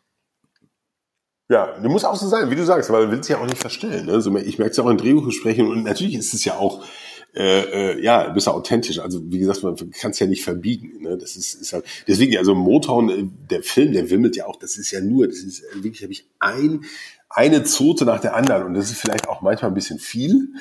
Ja, äh, so rückblickend denke ich so, ja, man hätte vielleicht auch drei, vier Sachen rausnehmen können, aber, aber gut, was, äh, Wasser unter der Brücke, war halt so. Aber, ja, aber lass uns mal eben noch bleiben bei dem, bei den, äh, bei den Büchern, bei, bei, bei den Romanen, beim Self-Publishing. Ja. Also du, du, du schreibst, ja, genau. du schreibst dir da eine Geschichte zusammen und dann äh, haust du die in so einen Selbstverlag. Ähm, verdienst du damit Geld?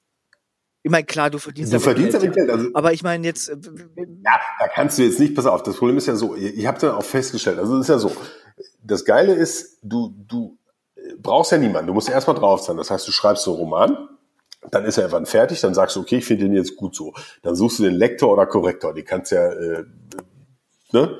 Die sind genauso frei wie wir, die heuerst du an. Ich hatte das Glück über, halt, weil ich eh in der Autorenszene rumspringe, ich hatte dann einen, kannte einen Romanautor, der sagt, oh, gehst du zu meinem Lektor, äh, äh, der freut sich, und das war wirklich ein total netter Typ, das ist ein großer Verlagslektor, und der meinte, oh, Herr Barth, Sie glauben gar nicht, was für Scheiße ich den ganzen Tag lektorieren muss. Ja, das ist so erfrischend. Ja, der hat mir dann echt viel so erzählt. Ein ganz netter Typ, wirklich total nett und meinte dann, und hat dann diesen Roman lektoriert, beziehungsweise hat ihn, hat ihn korrigiert. Das ist auch noch ein Unterschied zwischen Korrektorat und Lektorat, klar. Äh, aber der hat es so gemacht. So, und dann schickt er mir das nach zwei Wochen. Dann sage ich, was, was schulde ich ihn eigentlich? Ich habe überhaupt nicht gefragt. Er so, ach, wir brauchen gar nichts zu bezahlen. Ich veröffentliche diese Romane. Wenn Sie immer mal Geld verdienen, können Sie mich bezahlen. Ja, ich bin nur froh, dass ich mal was anderes machen konnte. Also wirklich ein total netter mhm. Typ. Und äh, dann habe ich gelernt, okay, auch nach dem Lektorat oder Korrektorat sind immer noch Fehler drin. Da musst du selbst noch zehnmal lesen. Das ist einfach so. Ich glaube, man sagt trotz Lektor oder Korrektor irgendwie trotzdem noch irgendwie ein Fehler pro fünf Seiten, weil du, du, du findest immer noch. Ja, also was. du, du kannst, glaube ich, du kannst, glaube ich, selbst aus eigenen Texten kriegst du 95 Prozent der Fehler raus. Wenn du die, egal wie häufig du liest, du kriegst 95 ja. Äh, Prozent raus. Wenn du einen guten Lektor hast, kriegt der nochmal drei Prozent äh, Punkte mehr raus. Aber äh, so 100 Prozent fehlerfrei, das ist wirklich selten, dass du wirklich ein es, es, gibt wirklich auch, auch Bücher aus großen Verlagen, die dann, die, die ich dann lese und dann irgendwo so auf Seite 530 so, taha, ne, Typ ja, ne, sofort twittern, hier, ihr Penner, könnt ihr euch keinen vernünftigen Lektor leisten und so. Es gibt aber auch viele Bücher, Genau, aber das die in einem Verlag erscheinen, genau. und das ist das Einzige, wo die richtig, richtig, richtig schlecht zu lesen sind, wo ich mich dann quasi nur noch echauffiere äh, über die Nachlässigkeit. Ja gut, das, ist äh, das ist ganz schlimm dann. Ja, und das hat halt die Self-Publisher-Branche hat halt, hat halt, äh, ich glaube, gerade anfangs hatten die halt echt das Problem, da, da wurde halt viel rausgehauen und halt wirklich schlecht lektoriert, schlecht korrigiert und so. Und da haben die Leute gesagt, bah, für diesen Dreck soll ich Geld bezahlen. Und dann war das halt gleich so, hatte das so, einen, so einen schlechten Ruf. Aber das hat sich ja inzwischen ja auch echt geändert. Ne? Und das kannst du echt Amazon verdanken, Amazon und Kindle. Also, weil die sind diejenigen, die haben den Markt halt im Griff. Und das sind auch die einzigen, glaube ich, wo du wirklich Geld im jetzt, ne, also Tulin und diese ganzen anderen, die hängen da noch total hinterher. Amazon hatte halt das Kapital, aber äh, die haben auch damit angefangen. Und das ist echt, und das ist halt simple. Du musst halt den Korrektor bezahlen, den Lektor, eins von beiden oder beides, kommt immer drauf an. Dann brauchst du halt einen Grafiker, der das Cover macht. Da habe ich dann auch über, über, über, ne, über die Bekannten habe ich einen super Typen gefunden, der, mit dem ich jetzt alle Cover gemacht habe, der das geil macht. Dafür musst du nochmal äh, bezahlen. Und dann musst du ja nichts mehr machen. Dann lädst du das Ding hoch und vielleicht nochmal digitalisieren. Auch das habe ich über Twitter. Ja. ja. wirklich witzig. Das ist immer, ich glaube, Klaas Datenchef irgendjemand meinte, oh, hier frag mal Tag Area, auch irgend äh, Tina Giesler aus Essen. Die sagt, oh, schick mal rüber das Ding, ja. So, zack. Hatte jemand, der mir das digitalisiert hat und, und das war's. Ja, also ich sag mal, dann unter Umständen, keine Ahnung, 500, 600, 700 Euro äh, musste reinpumpen dann jagst das Ding hoch und ich war schon bei Drexness, war das wirklich so, ich habe das Ding hochgejagt und dachte so, oh, geil, weißt du so, jetzt, dann hast du ja so ein Dashboard bei Amazon, wo du deine Verkäufe siehst, wirklich kannst du jedes Buch, jeden Tag alles sehen und irgendwie habe ich gedacht, jetzt, weißt du, jetzt bin ich der nächste Stephen King. Und, und was passiert? Und was passierte? Nichts. Verstehst du? Und dann merkst du, nicht mal deine beschissenen Freunde kaufen die Scheißbücher. Es ist so. Ja, es ist so. Kein Schwein, das ist einfach so. Also dann kaufe ich, mein, deine Mutter kauft ein Buch, äh, ja, dann irgendwie ich seine, deine fünf, sechs besten Freunde und vielleicht drei, vier andere Leute und dann ist vorbei. Und dann passiert nichts. Und das Problem ist ja, du bist ja, du lädst das Buch hoch, du bist ja ein, eins von, ich weiß nicht wie viele. Milliarden. Hunderttausenden Drecksbüchern. So, dann stehst du da, du bist ein Nobody, da passiert nichts. Ich glaube, wirklich das erste Jahr und das zweite Jahr dachte ich, ach du Scheiße, das ist ja, das ist ja deprimierend. Ja, das ist ja fucking deprimierend. Hier mal 20 Euro, da mal 10 Euro, da mal 5 Euro. Weil klar, du kriegst, du, du machst 2,99 für, für, für ein E-Book. Habe ich halt gemerkt, das ist so wirklich, du musst es billig machen. Weil die Leute zahlen, die wollen ja alles umsonst. Ist einfach so. Äh, bloß nichts bezahlen. 2,99, davon kriegst du 70 Prozent, was ja ein guter Schnitt ist eigentlich. Ja. Nur es müssen halt viele Leute kaufen. So, dann habe ich gedacht, okay, das war dann schon ernüchternd. Und dann habe ich das zweite Buch, es war mal in Deutschland, was klar, historischer Roman, Zweiter Weltkrieg. Ey, und das war auf einmal Bomb. Das schlug ein und zog an. Ja, da, da, da habe ich gedacht, okay, das scheint scheinbar das Thema zu sein. Und dann vielleicht auch, das erste war halt Krimi und das ist halt eine riesen, auch eine riesen Sparte. Da hast du halt mega Konkurrenz. Und das zweite, auf einmal kam Geld rum. Jetzt immer noch kein Geld, wo du sagst, oh, jetzt brauche ich nichts mehr machen, jetzt äh, bin ich nur noch äh, Autor. Aber zumindest mal Geld, wo du sagst, jetzt kann ich mir mal irgendwas kaufen und äh, das Geld habe ich tatsächlich damit verdient. Aber das ist mit jedem Buch anders. Ja, dann habe ich als drittes ja Kurzgeschichten, dieses Ein Kopf kürzer. Und da sagt auch jeder, ah, Kurzgeschichten irgendwie verkaufen sie nicht. Da habe ich mir, okay, stimmt. ja, also, Kurzgeschichten ist dann wieder so, also ich habe keine genaue Über Gegenüberstellung gemacht, aber das ist halt schwierig. Also da habe ich vielleicht jetzt gerade mal das Cover drin. Ich habe keine Ahnung. Ja, äh, die Grafikerkosten. Und äh, Dead Mountain geht auch, aber nach wie vor bleibt, also das, dieses, diese Weltkriegsgeschichte bleibt, ist, ist der Knüller. Ja? Und das ist, ist faszinierend und ich weiß nicht warum. Ja, scheint am Thema zu sein. Wenn du, wenn du ja. deine vier Veröffentlichungen nimmst, von wem hättest du am ersten gedacht, von welcher, dass die einschlägt? Ist schwer zu sagen. Ich, ich, es war mal in Deutschland, habe ich es mir so ein bisschen gedacht, weil ich dachte, es ist jetzt auch gerade die Zeit. Ne? Ich habe noch euren, euren Nazi, euren Podcast über politisch positionieren gehört äh, äh, vor zwei Wochen und dachte so, ja, ey, ist halt, weißt du, dieses ganze Nazi-Thema ist ja jetzt gerade äh, und auch schon vor zwei Jahren, es ist halt wieder da. Ja. ja? Und das beschäftigt die Leute. Ich glaube, dass das funktioniert halt. Und da merkst du auch, ich habe, du kannst anhand der Rezensionen ja sehen. Ich habe, also, das war mal in Deutschland inzwischen 71 Rezensionen. Das ist richtig viel. Ja. Drecksnest 20, die Kurzgeschichten irgendwie sieben und jetzt Dead Mountain gerade mal vier. Gut, ist auch erst seit, seit ein paar Monaten draußen. Ja, aber auch da, dass Leute sich hinsetzen und sich die Mühe machen, äh, eine Rezension zu schreiben für Amazon, äh, das ist echt viel wert, ne? Aber, aber trotzdem, das muss auch erstmal einer machen, ne? So wie Sascha es dann auch netterweise übrigens gemacht hat, ne? Für Dead Mountain. Ohne Kack, das ist, ist habe ich, aber das war das eine der ersten Dinge, die ich, die ich gelernt habe. Die habe ich, ich habe mir dann auch jedes Scheißbuch dann äh, äh gekauft über Self-Publishen und Veröffentlichen und Leute, die das jetzt schon ein paar Jahre machen und so. Und das war halt eine der Dinge, ne, wo stand irgendwie, ne, Rezension ist halt äh, das Wichtigste, ja.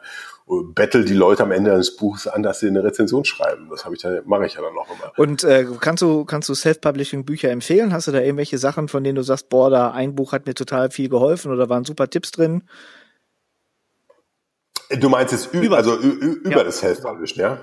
Ja, ah Mann, aber jetzt habe ich die nicht auf dem Schirm. Ist egal. Du kannst, kannst ja über Twitter nachliefern, das packen wir dann in die ähm, ja, mache ich mal, weil da gab's da gab's schon ein paar. Also so, wo, wo, da gibt's ja echt so ein paar Typen, äh, die machen das auch ganz, also es sind natürlich wie immer Amerikaner, ja, die, die, die machen daraus ja dann echt eine Wissenschaft. Äh, das ist mir dann oft zu, wo ich sage, okay, das ist dann auf einmal, ist dann so ein Geschäft. Also ich merke auch, ich kann das auch nicht. Also ich, ich, das Problem ist auch als Autor, wenn du schlau bist, machst du jetzt, was ich, ein Buch über Kommissar Arschloch und dann schreibst du noch zehn Bu Bücher über Kommissar Arschloch. Ja? Und dann wissen alle, oh, der Bart schreibt Kommissar Arschloch. Super, da kommt das nächste. So so funktioniert das. Aber ich springe gerade jetzt quer durchs Feld. Ich meine, das eine ist Hardball Crime, das andere ist Zweiter Weltkrieg, das andere sind Kurzgeschichten, die ja so horrormäßig sind. Das vierte ist ein Zombiebuch. Das fünfte wird jetzt wahrscheinlich ein Western. Weißt du, ich, ich kann mich da einfach nicht. Ich kann nur schreiben, worauf ich Bock habe. Wann hast du den Western fertig? Ja und äh, ich, ich hoffe bald. Das war so witzig. Ich weiß, du, du so Dead Mountain 2, da habe ich wirklich kurz, hatte ich, als du das letzte Woche, vorletzte Woche schriebst, hatte ich auf einmal so eine Idee für einen Anfang. Ja, wo ich dachte, ja, mach, geil. Ich. So, Auf der, anderen Seite, auf der anderen Seite dachte ich so, die Geschichte ist irgendwie erzählt. Also ich finde es ja immer geil, wenn das Ende so ein bisschen offen bleibt. So wie es jetzt ist, so. Weißt du, ich will ich jetzt wissen, was mit ihr passiert? Ja. Will ich das wirklich wissen? Aber ja, wie, so, könnte man aber weitererzählen. So. Und ich hatte aber eigentlich meine ursprüngliche Idee für den nächsten Roman ist halt was über, wo du gerade über sprachst, über das asoziale Hagen, das abgefuckte Hagen. Weil ich merke das ja immer wieder, wenn ich nach Hagen komme. Und die haben ja echt ein massives Problem, also wie der ganze Ruhrpott. Ja.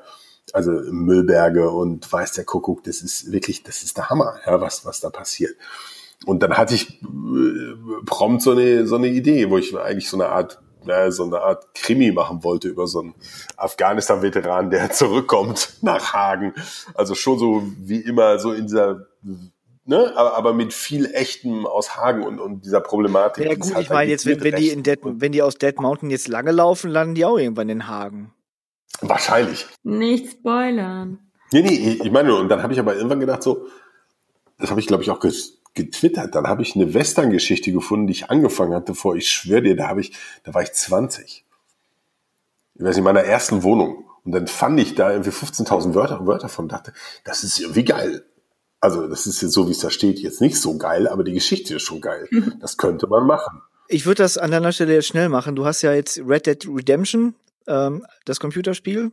Stimmt. Das wird der nächste heiße Scheiß. Ja. Das heißt, äh, ich vermute mal, es wird eine richtige Western-Welle lostreten. Ja. Und Westworld ist ja auch immer noch in. Stimmt. Ja, das Problem ist ja, ich habe dann so geguckt, aber Western gibt's ja, existieren ja fast gar ja, nicht. Aber das kommt jetzt wieder. Mit Red Dead Redemption, die Games-Branche, die ist so groß, ähm, das Ding, das wird so durch die Decke schießen. Das sagen ja schon die, die, die, die Verkaufszahlen, deuten das ja an. Ähm, von daher ja, das glaube ich. Ja, ja. Ich meine jetzt auch mal, geil aus. wer wäre das hier Tarantino mit Django oder was war das oder die die die glorreichen 12 10 äh, das sind ja alles so so Filme gewesen, die sind ja versumpft in der Wahrnehmung, mehr oder weniger. Ähm, ja, es ging, wobei die waren ja erfolgreich, ne? Also Django Unchained ja, war ja erfolgreich. also erfolgreich jetzt mal ne, mit also wie aber wohl, ich fand den zwar ich scheiße, aber. Ich nicht gesehen, äh, aber ja. das weiß, das weiß vom Erfolg auch kein, kein so ein, so ein, ich fand ihn auch nicht so gut. Gipfelstürmer. Also den, ne, der war so, ich fand, das war so ein Film, in dem Moment, wo die beiden Hauptfiguren äh, äh, nicht mehr da sind, dann war es vorbei. Ich bin aber eh kein Tarantino-Fan, von daher. Ich auch nicht. Also die Django-Filme sind damals schon gut gemacht worden, da muss man, glaube ich, gar nicht mehr großartig ran. Die sind einfach geil, so wie sie waren.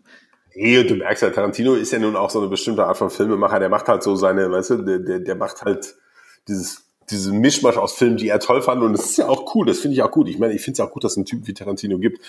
Aber ich persönlich bin jetzt auch nicht, ich merke so, seine Filme, das bedeutet mir nicht so, ich kann mir ja nicht so einen drauf runterholen wie, wie alle anderen, ne? Aber das ist ja okay. Jeder, jeder hat da äh, sein, sein, sein, sein eigenes Ding. Aber ich fand's geil, dass, dass er Western gemacht hat, nur sie haben mir halt beide nicht gefallen. Auch Hateful Eight fand ich furchtbar. Den habe ich auch nicht gesehen, aber da, die, die reizen mich auch nicht. Also ich finde so, ich hatte so eine, so, so Western mal eine Zeit lang, ähm, äh, so bei mir ganz angesagt, so diese, also als ich kleiner war jetzt, ne, da wie die ganzen coolen alten äh, US-Western hier mit Audie Murphy und wie die alle hießen. Ähm, ja, ja, hier genau. Winchester mit mit äh, äh James Stewart. Oh, Winchester 73, eine ganz große. James ja. Stewart und Stuart Granger und äh, wie gesagt John Wayne natürlich, ich meine, wer wenn nicht er, ne? John Wayne, ähm, der König. Aber dann auch diese Italo-Streife, Franco Nero als Django, habe ich geliebt. Ja. Ne? Ähm, ja. Ja, ja, das und, ist schon. Und dann Clint, Clint Eastwood, halt, wobei ich jetzt nicht alle Clint Eastwood ja. Western gut finde. Also die sind mir teilweise auch schon, die, die haben mich jetzt gar nicht mehr so gekickt. Ja. Die waren mir auch schon, die waren zu komplex irgendwie. So Western muss ja, muss, muss irgendwie sehr klar sein. Und der letzte, ich sag mal, der letzte moderne Western, den ich gesehen habe, den ich richtig geil fand, äh, war Long Riders.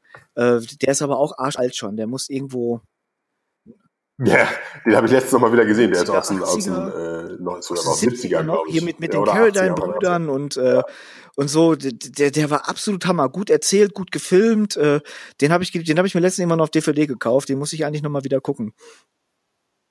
Aber weißt du, welcher wirklich geil ist, welcher ganz neu ist, also jetzt inzwischen auch zwei oder drei Jahre alt, der ist gerade auf Netflix, ist Bone Tomahawk. Bone Tomahawk mit Kurt Russell. Der sagt mir überhaupt gar nichts. Knaller.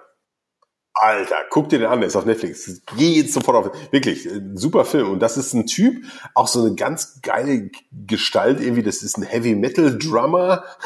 Der hat dann aber zig Drehbücher irgendwie äh, verkauft, die nie gemacht wurden. Und der hat viel Western geschrieben. Der hat auch zwei oder drei Western-Romane geschrieben. Und Bone Tomahawk ist Kurt Russell und noch ein Haufen anderer bekannter Gesichter. Und das ist so ein bisschen so, man, die sagen immer Horror-Western. Ist aber im Prinzip ein Western. Ist halt, weißt du, wird, wird halt irgendwie aus einer, aus so einer kleinen Stadt wird eine Frau entführt und äh, dann zieht der Sheriff los mit so einer, so einer Posse und der Sheriff ist halt Kurt Russell und, und die Posse sind halt so lauter, äh, ja, wen man gerade halt so kriegt, ja, irgendwie so ein degenerierter Spieler und sein, sein debiler Deputy, also so, so, so ein Haufen von, von, naja, nicht so den größten, größten Typen. Und die Entführer sind tatsächlich Indianer und das sind aber so kannibalistische Indianer. Also die es tatsächlich aber auch gab. Also, ne? also diese Leute gab es. Ey. ey, der Film ist Echt? so geil und der ist so bitter. Der ist der Hammer. Und gleichzeitig hat er bei so den, der ist von, äh, was haben wir jetzt, 18, von 16 oder 15. Der ist, der ist der relativ ist neu. Ich sage, der, der Typ hat inzwischen auch den finde ich ja, richtig ja. klasse. Ich meine, gut, der hat, der hat den, wo war das hier in Guardians of the Galaxy? Das war auch so eine Rolle, da ja. hatte sich bestimmt, hoffentlich wurde der gut bezahlt. Ansonsten war das richtig scheiße, was er da abgeliefert Natürlich. hat. Ähm, aber ansonsten Kurt Russell finde ich ziemlich cool. Wobei der auch Kackfilme gemacht ja, hat. Ja, der ist halt, der, der ist halt, ne? Ja, aber das Na klar, aber er ist halt ein guter Typ und für Western ist er wie geboren, ja. Nee, aber der ist echt toll. Der ist auf, auf der ist seit ein paar äh, Monaten auf, auf Netflix. Das werde ich mir mal gucken. Was hältst du generell? Ich meine, du hast gesagt, du hast äh, so diese über-Self-Publishing-Bücher, äh, die haben dir geholfen. Was hältst du generell so von, von vom äh, Lernen aus Büchern oder aus äh, Videos, so YouTube-Tutorials oder ähm, so Online-Akademien oder so? Ja, das, ey, da muss ich, glaube ich, ganz ehrlich sein, da ist das meiste ist ja Hühnerscheiße. Also ich kann ja nur von dem vom Schreiben reden. Ja, äh, also vom Schreiben und es ist ja nun, ich weiß nicht, ich habe irgendwann angefangen zu schreiben und man, man schreibt so, weil man es gerne macht und irgendwie man entwickelt so ein Gefühl dafür und, und sucht sich, also man lernt ja aus, aus anderen Sachen. Also ich lerne am meisten lerne ich auch von anderen Büchern, anderen Drehbüchern, äh, ne, und äh, bei Drehbüchern gibt's ja inzwischen äh, gibt's ja tausend Bücher und jeder Volltrottel meint dir erklären zu müssen, wie man sowas schreibt und äh, das sind die Regeln und diese Regeln muss man einhalten, bla bla bla bla. Das ist alles Hühnerscheiße, ja. Das ist alles immer, es gibt halt es gibt halt ne, klassische Dreiaktstruktur und so, das gibt es bei Drehbüchern und äh, Drehbücher ist halt, halt nochmal echt schwieriger, weil du musst halt, du hast halt nur 90 Minuten Zeit und dann hast du drei Akte und wenn du das beherrschst, das Wesentliche, wenn du weißt, okay, es gibt drei Akte. Die gibt's ja seit Aristoteles, das ist ja jetzt nichts Neues. Ne? Eben, Aber eben. Und dann guckst du dir Filme an, dann kapierst du schon, wie das funktioniert. Äh, aber wie gesagt, es gibt tausend Volltrottel. Das ist ja, ist ja, ein, ist ja ein Geschäft. Da machen die, die, die meisten dieser Bücher sind ja von Leuten, wo du sagst, die haben selbst noch nie ein Drehbuch geschrieben, beziehungsweise noch nie ein Drehbuch verkauft, noch nie ein verfilmtes Drehbuch gehabt. Aber die schreiben Bücher darüber, wie du ein Drehbuch schreibst. Wie, wie siehst du das, wenn, wenn Leute, wenn, wenn, wenn Leute, es, es gibt ja dieses, äh, diese, es gibt ja so Online-Akademien, ne, so, wo Leute äh, per Video Wissen vermitteln ähm, Udemy und Udacity und wie sie alle heißen, da kannst du programmieren lernen oder wie Photoshop funktioniert und so. Ähm, die finde ich eigentlich ganz cool, da lerne ich ganz gerne mit. Äh, das gibt, kennst du Masterclass? Ja, das ist ja, ja, da, da bin ich immer so gespannt. Ich sehe das ja immer. Ich sehe mal diese ganzen, und ich, ich, es gibt, ich glaube, es gibt ja auch bestimmte Dinge, wenn du sagst Programmieren oder so, oder überhaupt bestimmte Dinge, wo du sagst, da ist es sicherlich ja. extrem hilfreich. Und ich will es ja auch gar nicht alles wegbügeln. Nur, nur bei Masterclass ist es mir teilweise, also da habe ich inzwischen immer so einen Impuls, oh nein, jetzt macht Steve Martin auch eine Masterclass. Und Dan Brown und Neil Gaiman kommt demnächst mal. Wo ich denke so, ach, Alter, das, das ist doch nur Geldzieherei, weil ganz ehrlich, das ist doch Schwachsinn. Steve Martin ist Steve Martin. Natürlich, der weiß viel und der kann viel vermitteln, aber der ist die, weißt du, das ist, entweder bist du's oder bist du, also, das kann ja nur aus dir selbst kommen. Das, beim Schreiben ist es ja ähnlich. Es gibt gewisse Dinge, die, die, die kann man erlernen und der Rest muss also, also selbst kommen. Das ist ja auch auf Twitter. Ich meine, es ist ja, das Schöne auf Twitter ist ja, also gerade was diese Self-Publisher-Branche betrifft, du, du, du triffst ja ganz viel Gleichgesinnte. Ne? Und da gibt's aber ganz viele, die wirklich irgendwie, irgendwie jeder zweite Tweet ist halt so, oh ja, heute habe ich wieder 15 oh, Seiten geschrieben in meinem Hashtag Autorenleben. da ich mir denke, oh, dann, dann habe ich am Anfang gesagt, muss man das machen? Soll man da mitmachen? Ist es vielleicht schlau? Ich so, ah nee. Und auch jeder Volltrottel gibt dir da irgendwelche äh, Writing-Tipps, wo ich sage, Alter, weißt du, das wusste ich schon, da bist du noch mit der Trommel und Christbaum gelaufen. Das ist alles so eine, ich sag mal, wie, warum glaubt jeder, er muss anderen irgendwelche scheiß Tipps geben? Ja, schreib deine Kacke halt die Fresse. ja? Finde ich gut, finde ich gut. Wirklich. Also das riecht mich, das riecht mich manchmal so auf. Ja, auf der anderen Seite verstehe ich das ja. Wir sind ja alle unsicher, also gerade die Kreativen, wir sind ja alle unsicher und äh, man weiß ja nicht. Und es ist auch schön, dass man darüber reden kann. Und gerade Twitter, das macht ja auch ja. echt Spaß. Ne? Weil, weil das ist ja oft ein einsamer Job, so da rumzuhängen und deswegen, äh, und dann kannst du ruckzuck, bist du mal kurz wieder im Gespräch und kotzt dich aus über irgendwas. Aber wie gesagt, manchmal ist, wird's, wird's mir dann so, so ein bisschen viel. Meine Favoriten sind tatsächlich eher dann immer die, ähm, Interviews mit Leuten zum Beispiel. Und dann gibt es auch wahnsinnig viele so Interviewbücher, Interviews mit Drehbuchautoren, mit Comicautoren. Und das ist oft, finde ich, so viel lehrreicher, weil die Leute erzählen einfach und da kannst, finde ich, kann man so viel mehr rausziehen aus, aus deren Erfahrung, äh, aber ohne dass da irgendeiner sitzt, der, der, der erzählt, ah, und dann musst du es aber so machen. Und dann musst du, oh, auf Seite 25 muss aber der Plotpoint kommen. Und das Problem ist, also äh, zum Beispiel in der Filmbranche ist das so, es gibt diese ganzen, wie gesagt, da gibt es ja Dutzende, Hunderte inzwischen von diesen, diesen Drehbuchbüchern. Jeder Schwachkopf äh, hat da schon eins geschrieben. Ja, wie schreibe ich in 21 Tagen ein Drehbuch, in 8 Tagen ein Drehbuch, bla bla bla bla. So, das lesen aber halt dann auch Produzenten und Redakteure. Weißt du, die Leute, die nicht selber schreiben und die meinen dann, oh, das steht da so. Und dann kommen die auf einmal und die sitzen dann in der Drehbuchbesprechung gegenüber. Ja, hm, also wo ist denn der Plotpoint 1? Ist das nicht auf Seite 26 ein bisschen spät? Ja. Und dann muss ich immer so tief durchatmen und denken so, Alter, halt die Fresse. Ja. Der, der Alkohol spricht jetzt schon wirklich. Das ist dann, ah, das kann einen so auf die Palme bringen. Aber es ist halt, ja, es ist halt schwierig. Es ist halt so ein, wie sagt man, kollaboratives Medium. Da reden das viele heißt, Leute. wenn wir jetzt zum Beispiel hingehen und wir sagen, wir machen demnächst äh, jetzt noch so ein äh, Krawattenrock-Videocast ähm, und wir würden dich quasi filmen, während du auf eine Masterclass reagierst.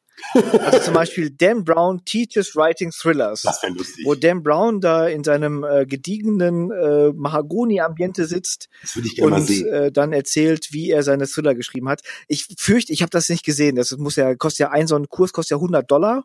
Ist Wahnsinn. Ne? Oder du hast diesen All-Access-Pass äh, für ein ganzes Jahr, der kostet dann 200 Dollar. Dafür darfst du dann alles dir angucken. Und der sitzt, die sitzen dann da in ihrem gediegenen Ambiente und ähm, erzählen dir dann, wie was funktioniert. Was ich vermute, dass die dir nicht erzählen und dass Dan Brown dir nicht erzählt, wie viele äh, Geschichten er für Müll geschrieben hat. So, ne, wie viel Versuche. Ja. Oder vielleicht erzählt das oder, ne? aber, aber. So, ja gut, ich meine, das sind, das sind alles so diese, diese Ami-Inszenierungen, die sind ja alle so dieses Scheitern, Scheitern, Scheitern, Scheitern, Tellerwäscher, Tellerwäscher, obdachlos, Millionär. Das ist ja so, Ja. Die, also wenn du das nicht Ja, machst, dann ja, hast du genau. es nicht geschafft. Also du musst erst quasi Hundescheiße gefressen haben, bevor du Millionär werden darfst. Sonst hast du es nicht verdient, sonst Ja. äh, werden alle neidisch und missgönnen dir das. Ähm, also meinst du, bei, bei sowas äh, würdest du jetzt nicht sagen, das bringt jetzt einen weiter, der Ambition hat, selbst Autor zu werden? Ich glaube nicht, ist natürlich auch individuell. Du, also ich, weißt du, man, gerade am Anfang, man hat ja alles, aber es ist ja auch wieder eine Frage der Zeit. Vor 20 Jahren oder 30 Jahren war es halt noch anders. Ja, also als ich, oh Gott, Alter, vor 25 Jahren, als es so ernst wurde, da gab es halt noch nicht so viel. Ja, und da war man ja froh über alles, was man gefunden hat. Und äh, dann hat man das aufgesaugt. Und jetzt hast du halt, jetzt wirst du halt zugeschissen, auch auf YouTube. Und dann muss man halt lernen, sich die, die guten Sachen rauszupicken. Und bei diesem Masterclass, die, die, ich meine, das sind ja gute Leute und das ist bestimmt auch interessant. Nur ich, wie gesagt, ich merke immer, dass ich immer so, immer so denke, oh nein, nicht auch noch er. Ja, so, ich habe ihn doch respektiert, jetzt macht er eine Masterclass. so, ja, so, ah. Auf der anderen Seite, ich weiß, ich habe mal einen Podcast gehört mit John Grisham. Und da war ich so beeindruckt, weil der Typ, der ist der fucking bescheidenste Typ, den du dir vorstellen kannst. Das ist der Hammer. Von dem hörst du und siehst du auch nichts. Ich meine, der Typ, der haut die Bücher raus wie Bolle und der schreibt die alle selbst. Also, weißt es gibt ja auch so ein paar Bestseller-Autoren, also, aber das sind so wenige, die haben dann irgendwelche Ghostwriter oder so, das sind ja so Maschen, das weiß man auch. Aber der Typ schreibt so viel, wo du denkst, okay, das, das, man könnte glauben, der, der hat bestimmt Ghostwriter. Hat der aber nicht. Der ist so, also dieser Podcast, der hat mich so beeindruckt, das war dieses Interview, das ist ein Typ, der, dieser Grisham, der sitzt da in, keine Ahnung, in fucking Mississippi und schreibt seine, seine, seine Bücher eins nach dem anderen. Und äh, äh, der hat so null Hybris, der ist, also der war mir so sympathisch. Ja, der meint, der ist halt so, ja, der schreibt das halt so, ja, und fertig. Und von dem hörst du und siehst du nichts. Ja, der macht nichts, außer seine Bücher zu schreiben. Und, und wer hat denn, sag, wer hat denn Ghostwriter? Tatsächlich, Ghostwriter hat, äh, ähm, oder, oder es ist ja heutzutage dann immer viel so, äh, da steht so, der neue Roman von James Patterson, der fällt mir so ein, ja. das ist so ein Krimi-Autor. Der muss auch schon, der muss auch schon steinalt sein. Der hat auch so eine Reihe. Und der hat dann immer aber so, da steht so riesig James Patterson und dann steht ein bisschen kleiner steht, genau, Co-Autoren, wo du aber weißt, wie bei Robert, Robert Dings, äh, wie, wie wird denn ausgesprochen? Ludlum, Ludlum, der die Born-Dinger gemacht hat. Der ist, genau. der ist schon lange, der ist schon lange tot, genau. Bücher. Faszinierend. Genau, so machen die das. So machen die das. Dann knallen die halt. Das ist halt wirklich, ne? Aber das ist ja so schön mit dem Namen. Da kannst du halt richtig Kohle machen. Und aber das sind ja nicht direkt, direkt Ghostwriter, aber es gibt einen zum Beispiel, genau, da, und da hast du es total gemerkt. Es gibt äh, Andy McNabb, das ist ein äh, Brite, das ist ein ehemaliger Special, Special Forces Soldat, der war im Irak und der hatte irgendeinen Irak-Einsatz, der ging so wahnsinnig in die Hose und darüber hat er ein Sachbuch geschrieben. Ja, das muss, also im, überleg mal, im Irakkrieg, im ersten, das war Anfang der 90er. Darüber hat er ein Buch geschrieben, Sachbuch über, über diesen misslungenen Einsatz. Und es war ein Bestseller und da ist er total bekannt mit geworden. Und dann war das auch so, oh scheiße, niemand darf sein Gesicht sehen, weil peinlich, ne, weil der hat da total aus dem Nähkästchen geplaudert. So, und plötzlich war total hip. Und dann hat er angefangen, Romane zu schreiben. Dann hat er halt Romane geschrieben über einen Special Forces Soldaten, britischen SAS-Soldaten. Und du hast gemerkt, die waren halt extrem, also beim Lesen, ich, ich habe die gelesen, die waren extrem authentisch, wo du echt gemerkt hast, da weiß einer, wovon er redet. Ne? Die waren aber auch irgendwie ein bisschen zäh und die kamen nicht so richtig in die Pötte. Da hast du halt gemerkt, so, der war jetzt nicht so als, als, als Autor von Anfang war er jetzt nicht so trainiert. Aber irgendwie war es trotzdem geil, weil es wirkte, war, der hat dann irgendwie 30 Seiten lang beschrieben, wie er eine Person observiert hat und hat dann beschrieben, wie er so eine Kacke in Plastiktüte packt und tralala. Und das war alles interessant, aber halt auch schon so ein bisschen langweilig manchmal. Aber, aber authentisch. Und die haben sich scheinbar wahnsinnig gut verkauft. Und dann irgendwann, ich weiß noch, mit dem sechsten Buch habe ich gedacht, was ist anders? Plötzlich waren die Kapitel viel kürzer. Du konntest die so zack, zack, zack. Die lasen sich so, oh, zack, und jetzt, und wieder ein Cliffhanger. Und es geht weiter, weißt du, so. Und dann habe ich gedacht, komisch das hat er noch nicht mehr geschrieben. Das ist doch anders. Ja, das blieb also vom Ton, blieb es ähnlich, aber äh, es war irgendwie besser, weil es mehr Spaß macht, es zu lesen, aber es war nicht mehr er. Und dann tatsächlich bei dem ist, glaube ich, bekannt, weil der haut auch so viel raus. Der haut dann, weißt du, ist jetzt auch diese Masche, diese ganzen Jugendbücher, Young Adult. Jeder Autor hat ja noch irgendwie eine Young Adult-Reihe für die jüngeren Leser und hast du nicht gesehen. Und bei dem, da, gibt es sogar ein Buch drüber. Wenn du das auf Amazon äh, nachguckst, da gibt es einen Typ, der, ähm, ich habe auch seinen Namen vergessen, mhm. der ist einer davon, der schreibt auch für diesen McNabb. Also er schreibt für zig Leute, schreibt der Romane. Ja? Und äh, sein Name steht aber nicht drauf. Und Annie McNabb ist einer dieser ganz Bekannten. Also der, der, der haut auch jedes Jahr ein Buch über, über diesen, diesen äh, Soldaten raus, wo du sagst, wie, wie schreibt er das? Und, und wen, wen, wen lässt du für dich schreiben? Wahnsinn. Ja, schön, schön wäre es so, so einen einarmigen den, den Drummer von Def Leppard. Den Drummer von Def Leppard oder, oder, oder ich weiß nicht, wen oh, jetzt auch. Ich, ja, da merkst du, das ist das Ich habe immer pro Podcast einen so einen scheiß Fettnapf, in den ich reinlatsch. Kriegst du richtig, ja, aber der Drummer hat ja wirklich nur einen Arm, aber der ist kein Zwerg. Das war nicht PC. Du Nazi. ja, du Zwergen-Nazi. Ja. Nee, nee, aber das ist ja echt das Problem. Da habe ich gemerkt, so, also wie gesagt, ich würde ja gern mit den Romanen mehr Geld verdienen, aber da muss man mal gucken, müssen die Leute halt lesen, muss man mal gucken, ob es denen gefällt. Und dann auch, du musst halt raushauen, du musst halt Bücher schreiben. Je mehr du hast, desto besser. Und nur, ich kann ja nur schreiben, was ich schreiben kann und was ich gut finde. Und neben, ich muss es ja nebenbei machen. Und also jedes Jahr ein Roman, das ist schon, ist schon eine Herausforderung. Ich hatte bislang ja das Glück, äh, alle bisherigen Romane basierten auf Drehbüchern, die ich schon geschrieben habe. Das heißt, ich hatte schon die meiste Arbeit getan. Ja, also die grobe, die Handlung. Da musste ich mir nicht mehr, ne? da wusste ich, wo es lang geht. Dann habe ich das im Prinzip ja nur noch umgewandelt und ausgepolstert und anders gemacht und tralala, aber ich hatte schon ja, aber die ganze Da muss ich mal einhaken. Das finde ich, ich bin ja, also ich, ich verdiene mein, mein Geld auch mit, mit dem Schreiben, mit, ne? Und da finde ich das immer, ja, ja. wenn ich einmal eine Idee skizziert habe oder auch schon detailliert skizziert habe, dann bin ich so gelangweilt davon und die kotzt mich dann so an, dass ich niemals dazu komme, die noch auszuformulieren oder umzuformulieren oder umzuarbeiten und irgendwas Längeres rauszumachen. Ja. Wie hält man das durch?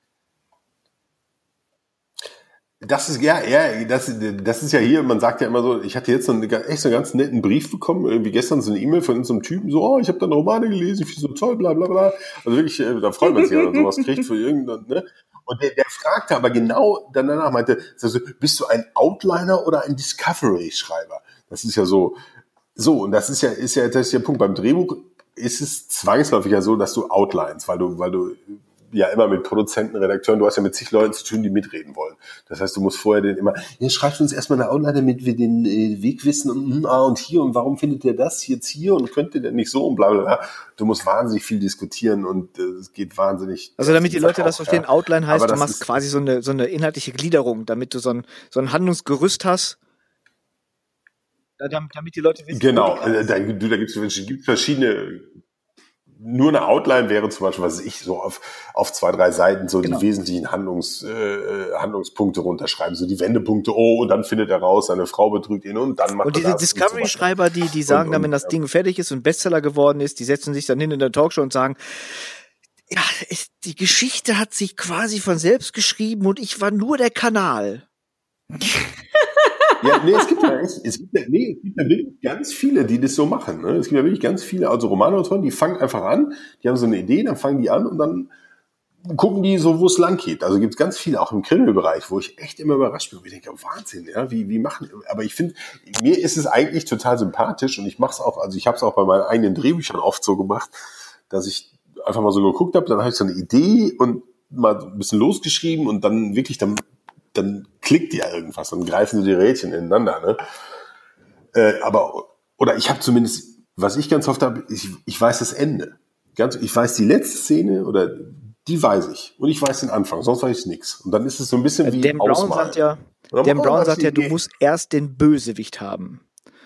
Und dann den Bösewicht äh, kannst du dann quasi deinen Helden entwickeln. Ähm, benutzt du ein Tool beim Schreiben? Also sowas wie Scrivener oder sowas in der Art oder äh, Schreibmaschine oder? Ja, interessant, das ist total lustig. Ja, da habe ich jetzt gerade was ganz Neues, wo ich total geflasht bin. Und zwar normalerweise ist ja so, äh, Drehbücher schreibe ich oder habe ich bislang immer in Final Draft. Das ist so das amerikanische Drehbuchprogramm. Das gibt seit, ich weiß nicht, 30, 40 Jahren oder so. Nee, so lange wahrscheinlich nicht, 30 Jahre. Aber Final Draft, das ist so, in Amerika ist es so, wenn du nicht irgendwas in Final Draft ablieferst, dann schmeißt du ein Drehbuch gleich im Müll. So, das sind ja knallhart. Und das fand ich aber auch immer geil weil das ist halt so eine Form, ja. Und dann, ich weiß ja, als ich angefangen habe, Drehbücher zu schreiben, dann habe ich teilweise die Leute mit ihren selbstgefrickelten, in Word, selbstgefrickelten Drehbuchprogrammen, gesagt, oh, das kann ich nicht mal lesen, da krieg ich schon äh, irgendwie Augenkrankheiten von, weil das so scheiße aussieht. Ja. Warum benutzt man nicht dieses verdammte Final Draft? Äh, da waren sie aber alle zu geizig, weil da müsste man ja irgendwie, äh, weiß nicht, 200 ja, 250, Euro für bezahlen. 250 Dollar. Das hat inzwischen ähm, schreibst du auf dem Mac oder auf dem, äh, auf dem PC? Auf dem Windows-PC? Auf dem Mac. Ich habe ich okay. hab hier so ein MacBook Air rumstehen. Ja, ich bin irgendwann auf Mac gewechselt, so mal, wollte ich mal testen und jetzt kann ich halt auch nicht mehr anders. Jetzt will ich das nur noch haben. Und äh, naja, auf jeden Fall Drehbücher in Final Draft bislang, ja, weil das ist halt die Form, da, da, da hast du bestimmte Sachen, so wie diese, diese Sluglines vorgeben, was ich irgendwie ähm, Küche in den Tag, weißt du, da musst du, da machst du immer Tap und Return, dann springt er automatisch in die, in, in die Formatierung für ein Drehbuch. Das ist ja ein bisschen ein bisschen anders als so. Und, und Romane hatte ich, glaube ich, den ersten habe ich wahrscheinlich in Word geschrieben, keine Ahnung. Und dann habe ich mir Scrivener gekauft. Fand ich gut, fand ich aber irgendwie wahnsinnig viel. Das ist so extrem schön detailliert, aber zu detailliert. Irgendwie, und dann hier noch ein Ding und dann kannst du ein Unterkapitel und hier kannst du das machen und so, das war mir alles ein bisschen viel, aber, aber da habe ich äh, dann geschrieben, witzigerweise dann aber, weißt du, dann, dann hast du es raus exportiert in, was ist ich, Word, weil um es dem Korrektor oder Lektor zu schicken, der hat nur Word oder so, dann hast du es dem als Word-Datei geschickt, so, und dann hast du am Ende nur noch in der Word-Datei gearbeitet. Also, whatever.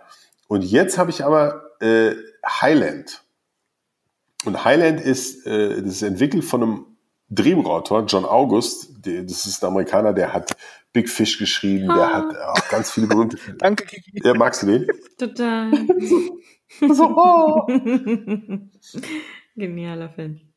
Ja, den, den will ich immer sehen. Der steht hier die ganze Zeit im Regal. Ich, ich komme nicht dazu, den zu gucken.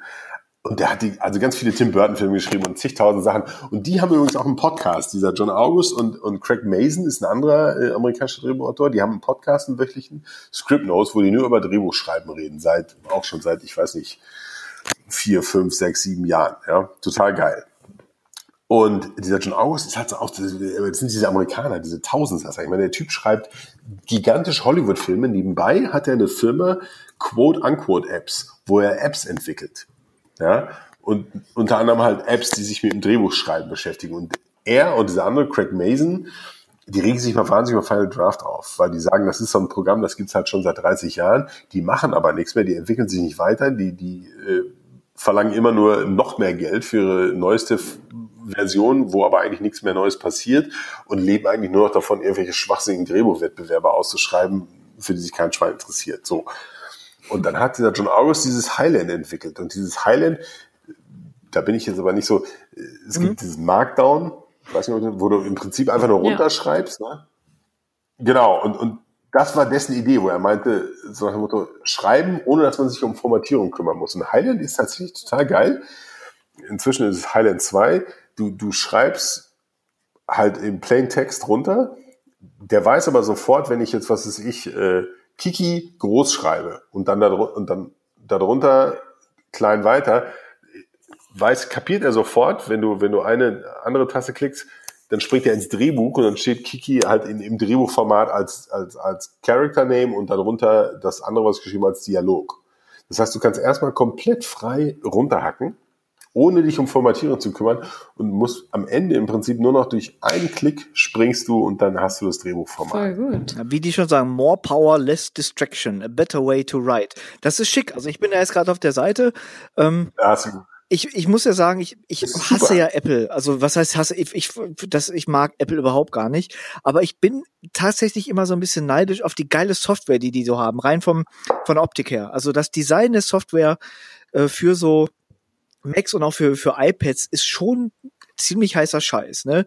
Da können sich so viele, viele Windows äh, äh, ja. Programmhoshis und, und UX-Designer da mal eine Scheibe von abschneiden. Ähm, das ist schon, schon ziemlich geil. Gibt es, ich bin mir aber nicht sicher, gibt es auch für Android oder, oder für, für Windows oder gibt es nur für Apple? Das, ja, also die richtig geilen Sachen gibt es nur für Apple, glaube ich. Ja.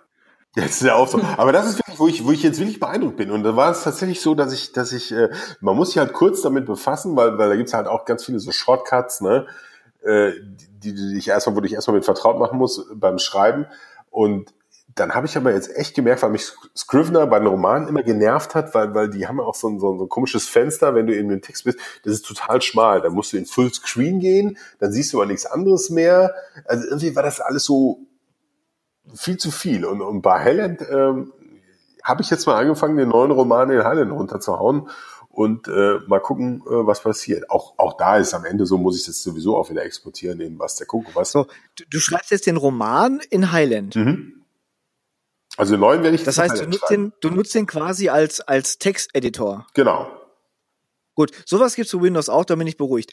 Ähm, also jetzt rein ohne die, die Drehbuchfunktionalitäten. Das gibt's dieses. Du, du kannst ja inzwischen alles, genau. Gibt's auf Windows. Äh, das, das geht auch. Was mich jetzt, äh, worauf ich noch eingehen wollte, ist Scrivener. Mhm. Ähm, das gibt's auch für Windows und äh, da gibt's auch so eine so eine Testversion und ich habe gedacht, ich also ich, ich bin ja so, ich glaube jeder, der mit Texten zu tun hat, äh, träumt ja davon, irgendwann mal so einen Roman zu schreiben. Ja. Ist das nicht jeder Menschens Traum? Ja, genau, ne? jeder, oder? Äh, das mit den Ideen, die hat jeder, aber die dann, ich glaube, der die große Leistung eines Romanciers äh, ist dann die äh, Verschriftlichung der Idee, also das einfach durchzuziehen. Und ich habe gedacht, vielleicht gibt's ja Tools, die mir das so erleichtern. Und dann dachte ich, oh, wenn so viele Leute von Scrivener reden und so, dann probierst du das mal aus.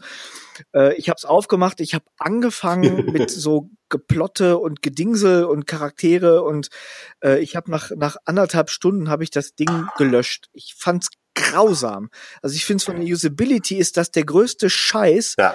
äh, den man irgendjemandem antun kann, der wirklich schreiben möchte. Weil wenn ich mich vorher durch so viele Programmoberflächen und Teile klicken muss so. und ich muss dann vorher schon wissen, also dann brauchst du eine Outline ohne Outline. Also wenn du jetzt wirklich so ein, wie, wie heißt das, Discovery-Schreiber bist, dann brauchst du einen Texteditor. Dann machst du einen ja. Texteditor äh, an, der, äh, der nichts hat außer Schreibmaschinentext auf einem Bildschirm und dann schreibst du einfach runter. Und vielleicht hast du noch so kleine Klebezettel oder so, damit du weißt, äh, damit du kleine Ideen, äh, die auf den Schreibtisch kleben kannst. Das reicht dann schon, finde ich.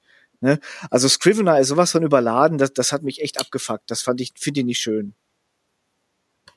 Ja, und das ist, ich glaube, aber das ist ja immer das Problem. Alle glauben ja, und aber am Ende alles, was du brauchst, ja. ist ein scheiß Blatt Papier und Stift. Analog. ja, oder, oder halt, oder, oder, ne, wie Sascha sagt, einfach halt, ja, eine weiße Oberfläche, weil, weil alle glauben, aber ich glaube, dass man denkt mal so, oh, irgendwas, was mir hilft und ach, und dann mache ich hier noch meine Character Beat Sheets und hier noch mal, aber ich, ich merke auch, ich bin so ein Typ, das auch beim Drehbuch schreiben, es gibt ja viele Leute, die dann, dass ich, ah, oh, du musst die ganze Backstory deines, deiner Figur wissen, du musst wissen, wo die zur Schule ging, bla, bla, bla, wo ich mal sage, was ist das für ein Horse-Shit, ja? Das brauche ich alles überhaupt nicht. Ja, also ich schreibe das, was ich über die Figur wissen muss und alles andere äh, äh, interessiert mich nicht, beziehungsweise das, das schreibe ich, wenn ich es brauche. Ja, aber gut, das ist ja auch so eine Rangehens, Rangehenssache. Und ich glaube, so ist es genauso mit der Technik, dass du halt irgendwie die Leute halt glauben, oh, alle suchen halt nach diesem einen Tool, das irgendwie hilft. Das so gibt's ja auch wahnsinnig viele so Brainstorming-Tools und und. Äh, Aber so ganz allgemein finde ich das auch total paradox. Also äh, sowas wie das Schreiben oder andere Arten von Kunst zu sagen, ja. die die so komplett persönlich sind und, und sollen ja auch individuell und einzigartig sein. Wie kann es denn dann Menschen geben, die sagen, nee, so ist richtig und so nicht und so ist besser genau, und so ist ja. produktiver? Nein, jeder macht, wie er kann. Fertig. Ja, ja, absolut. Und ich glaube, das ist, äh, äh, aber, aber ja, ich glaube, die Menschen wollen halt, die suchen halt immer nach so einem Hilfsmittel und äh, das ist geil bei diesem Podcast, wo ich gerade von erzählt hier, Script Notes, diese beiden Hollywood-Drehbuchautoren. Und das sind wirklich beides ja etablierte Typen, dieser John August und auch dieser Craig Mason. Und der Craig Mason, der ist halt wahnsinnig geil, der regt sich auch immer so geil auf und der hasst halt diese ganze Drehbuch-Lehr- Werkstattnummer, weil er halt sagt, das ist alles Beschiss und das ist ja wirklich in Amerika ist es ja ein gigantisches Geschäft. Ne? Er sagt, oh, schick uns dein Drehbuch und für 500 Dollar sag ich dir, was mit deinem Drehbuch nicht in Ordnung ist. Ne? Und das ist dann wieder, was ich vorhin sagte, das sind ja irgendwelche Leute, die sagten, was sind denn deine fucking Credentials? Ja, was, was, was qualifiziert dich, mir zu sagen, was so. Ne? Das ist, das ist halt immer nur noch, das ist ein Geschäft geworden und, und ähm, ja, alles am Ende äh, zählt es echt nur, was du machst und da musst du halt gucken. Entweder funktioniert es oder funktioniert nicht. Also würdest du sagen, halt wenn du jetzt, also wenn ja. jetzt jemand so den, den Kreativdrang in sich spürt und möchte gerne was schreiben, dann sagst du, hau raus, weg mit der Scheiße, lass dir ein Cover gestalten, lass, lass ein paar Leute drüber gucken, damit Absolut. du nicht so viele äh, äh, Fehler drin hast und auch vor allem logische Fehler nicht drin hast äh, sieh zu, dass du die Handlungsstränge zusammenführst ja. und dann hau Self-Publishing raus, mach ein Kindle-Book raus und mach irgendwie so ein, so ein Print-on-Demand-Kram, damit du das Ding verteilen kannst und werd glücklich. Und entweder verdienst du damit eine Mark, vielleicht kriegst du die Kosten für deine Ausgaben rein, vielleicht nicht, aber du hast es zumindest mal gemacht. Wäre das so? Ja, ich glaube, das ist ja wirklich, ich meine, das haben die ja wirklich und das, das haben die halt, äh, die Verlage, die haben ja einfach auch so, die, alle schieben ja so künstliche Riegel vor. Ne? ist immer so, oh, uh, oh, nein, ne? nur wenn wir sagen, das ist gut, dann ist es gut. Und äh, inzwischen gibt es ja, also auf diesem Self-Publisher-Markt gibt es ja, da gibt es ja irgendwie Millionäre galore, ja, äh, wo du dich wunderst, wie das passiert ist. So, aber einfach, die haben irgendwas geschrieben und die Leute fanden es geil. Ob man das jetzt selbst geil findet oder nicht. Ich meine, hier selbst hier, wie heißt die Frau hier? Shades of Grey. Ja, diese ganz, diese, diese Erotik-Kacke da. Das muss ja furchtbar sein. Aber. Es gibt einen Markt für, ja, ja. Es, ja, und die Leute haben es gelesen. Mhm. So. Und das äh, ist alles, was zählt. So. Und die hat auch einfach nur geschrieben, was sie selbst gut fand. Dann hatten, das war doch anfangs, glaube ich, nur auf ihrer Website oder so. Da gibt's ja einige. Ja. Äh, dann hat die aber irgendeinen Nerv getroffen. Ja. ja. Und, äh, und das finde ich dann immer geil, wenn man sagt, das kann man scheiße finden und ich werde es wahrscheinlich nie lesen, weil es mich einfach nicht interessiert. Ja, und vielleicht ist es auch furchtbar geschrieben, ich habe keine Ahnung. Mhm. Aber ich sage, ja, Respekt, ja. Die hat einfach ihr Ding gemacht und es funktioniert. Und das ist auch nur sie, ja. So und jetzt machen natürlich 20 andere dasselbe. Dann springen dann alle ganz Verlage auf. Oh, alles klar, los, jetzt schreibt mal schnell einen Roman über, äh, wo einer viel Sex ja, hat. und dann sehen sich die Cover ja, alle noch so sehen, ähnlich. Das, ne? das, ging, das ging heute durch Twitter, ähm, dass genau. viele Independent-Autoren beklagen, dass die ähm, so an äh, Covergestalter geraten, die ihre eigenen gestalteten Cover wiederverwerten. Also irgendwelche Bilder nicht mal kaufen, also Stockfotos verwenden, die sie noch nicht mal, für die, die keine Lizenz haben und dann irgendwie nur den Titel austauschen und die dann an mehrere Autoren verticken. Fürchterlich, oder? Ja. Und die sehen auch alle gleich aus. Und das ist aber wirklich so, wenn du mal guckst, jetzt nicht nur bei Self-Publish, sondern auch bei, bei äh, den ganzen Verlagen. Das sind ja alles oft so, das sind so Foto, wirklich so Fotokollagen. Das ist alles ganz hübsch gemacht. Aber es ist auch so der Standard bei Krimis, irgendein Typ von hinten mit einer Pistole irgendein Typ so, wo den Rücken siehst und äh, die Schrift genau so, bla bla bla. Und dann sieht das auch alles wahnsinnig professionell aus, nur, nur es sieht ja, wie du es gesagt hast. Ja, das ist wie, wie, wie bei Filmen, diese Mockbuster, die, ja. die dann genauso aussehen wie diese äh, Blockbuster-Filme oder früher so in den, äh, in den 60ern, 70ern sah alles aus nach Edgar Wallace, was Krimi war, aus Deutschland kam. Alles war Edgar Wallace. Das sah alles gleich aus von der Covergestaltung. Ja. Ne? ja, ja, genau. Die, die, ich finde, also wenn du den Buchmarkt dir anguckst, denkst du, oh fuck, das ist wirklich alles gleich. Und da finde ich schon ganz geil, der Typ, äh, mit dem ich das mache, der, der, der, der, der, der Marco, der, ja, ich habe dann so eine gewisse Idee und dann guckt man so und ich denke dann auch immer, ah, scheiße, ist es irgendwie, ist es irgendwie zu individuell oder bläh, oder aber dann denke ich so, ja, aber irgendwie, ich habe keinen Bock jetzt auf so ein, mhm. ja, auf so ein Stockfoto-Ding. Ja. ja. Da hacke ich mal kurz ein beziehungsweise nicht ganz kurz. Ähm, eine Sache und dann noch zwei Fragen. Und äh, mit der ersten Sache aber, äh, apropos Self-Publishing, äh, eine Coworkerin von mir, das heißt eine andere Freiberuflerin, die bei mir im Work-in äh, City, im Coworking Space arbeitet, hat auch ein Roman veröffentlicht als Self-Publisher, beziehungsweise irgendwann mal wurde das, glaube ich, auch von einem Verlag übernommen. Ja. Es ist ein Liebesroman, so ein bisschen Young Adult. Und jetzt möchte ich sagen, äh, äh, möchte ich euch raten lassen, wie das Cover aussieht. Was ist das? Was war das nochmal für, ein, für ein Dings? Liebesroman, Liebesroman ne? Also entweder ist es so, ich, ich würde sagen, ist so, ist auch so, auch so ein bisschen so von hinten, so ein Pärchen, die so Hand in Hand sind. Äh, so leicht angeschnitten. Nein. Ich glaube, das sieht aus wie diese Cover von Bisschen Morgengrauen, hier, dieser Vampirsaga. Die kenne ich gar nicht. Ach so, nee, das war doch das mit den Händen und der Rose nee, oder irgendwie so ein okay, Scheiß. ich. Nee, so, so, so zwei Leute, die sich einfach umarmen, dann und der eine glitzert ein bisschen, weil er so ein Vampir ja, irgendwie sowas. Da hätte die Welt auch mal ein Impuls gewesen. Also der Roman heißt Love Finally und ähm, es ist äh, tatsächlich so eine Art Fotokollage. Also da sind drei, ähm, wie so drei Polaroids und eine Kamera auf einem blauen Hintergrund. Okay. Und da gibt's tatsächlich ein Pärchen von hinten, äh, auf dem einen Polaroid, auf dem anderen ein äh, äh, anderes Pärchen, das sich küsst und auf dem dritten Polaroid äh, zwei Frauen, weil im Roman geht's, glaube ich, ja von einer Mutter und ihrer Tochter. Und von der Tochter dann die Liebesgeschichte oder irgendwie sowas. Habe ich noch nicht gelesen, aber ähm, Love Finally von Marlene May, kleines kleines Shoutout, äh, Saschas Hasswort 2018. Ja, ich sehe das gerade hier. Das sieht aber, ich finde, ich, ich sehe es gerade und ich finde, das sieht halt, ja, das sieht auch total, ist, ist das aber, das war ein Verlag, ja. oder? Ja, ja. Ja, ja, aber das, ja, ja, aber stimmt, das ist aber auch so vom Stil, ne, wenn du sagst, das ist ein Stil wie die Liebesromane. Ja, ja, ja, genau. aber das siehst du auch schon der, ziemlich Standard für ein Liebesroman, das stimmt. Ja, ja, aber ich, es ist trotzdem nicht schlecht. Ich meine, das ist ja, äh, es ist echt, echt, äh, echt immer schwierig. Ich habe ja auch, also zum Beispiel bei dem ersten Roman, da habe ich so gedacht, also da habe ich auch an billig gedacht, weil ich ja noch nicht wusste, wie das so läuft. Äh, dann habe ich so mit dem Grafiker gesprochen und es gibt halt so, so Romane von, ah, ich weiß nicht, wie der heißt, auf jeden Fall sind das immer so Silhouetten nur, ne? Also die Silhouette eines Typen mit einer Knarre oder was auch immer.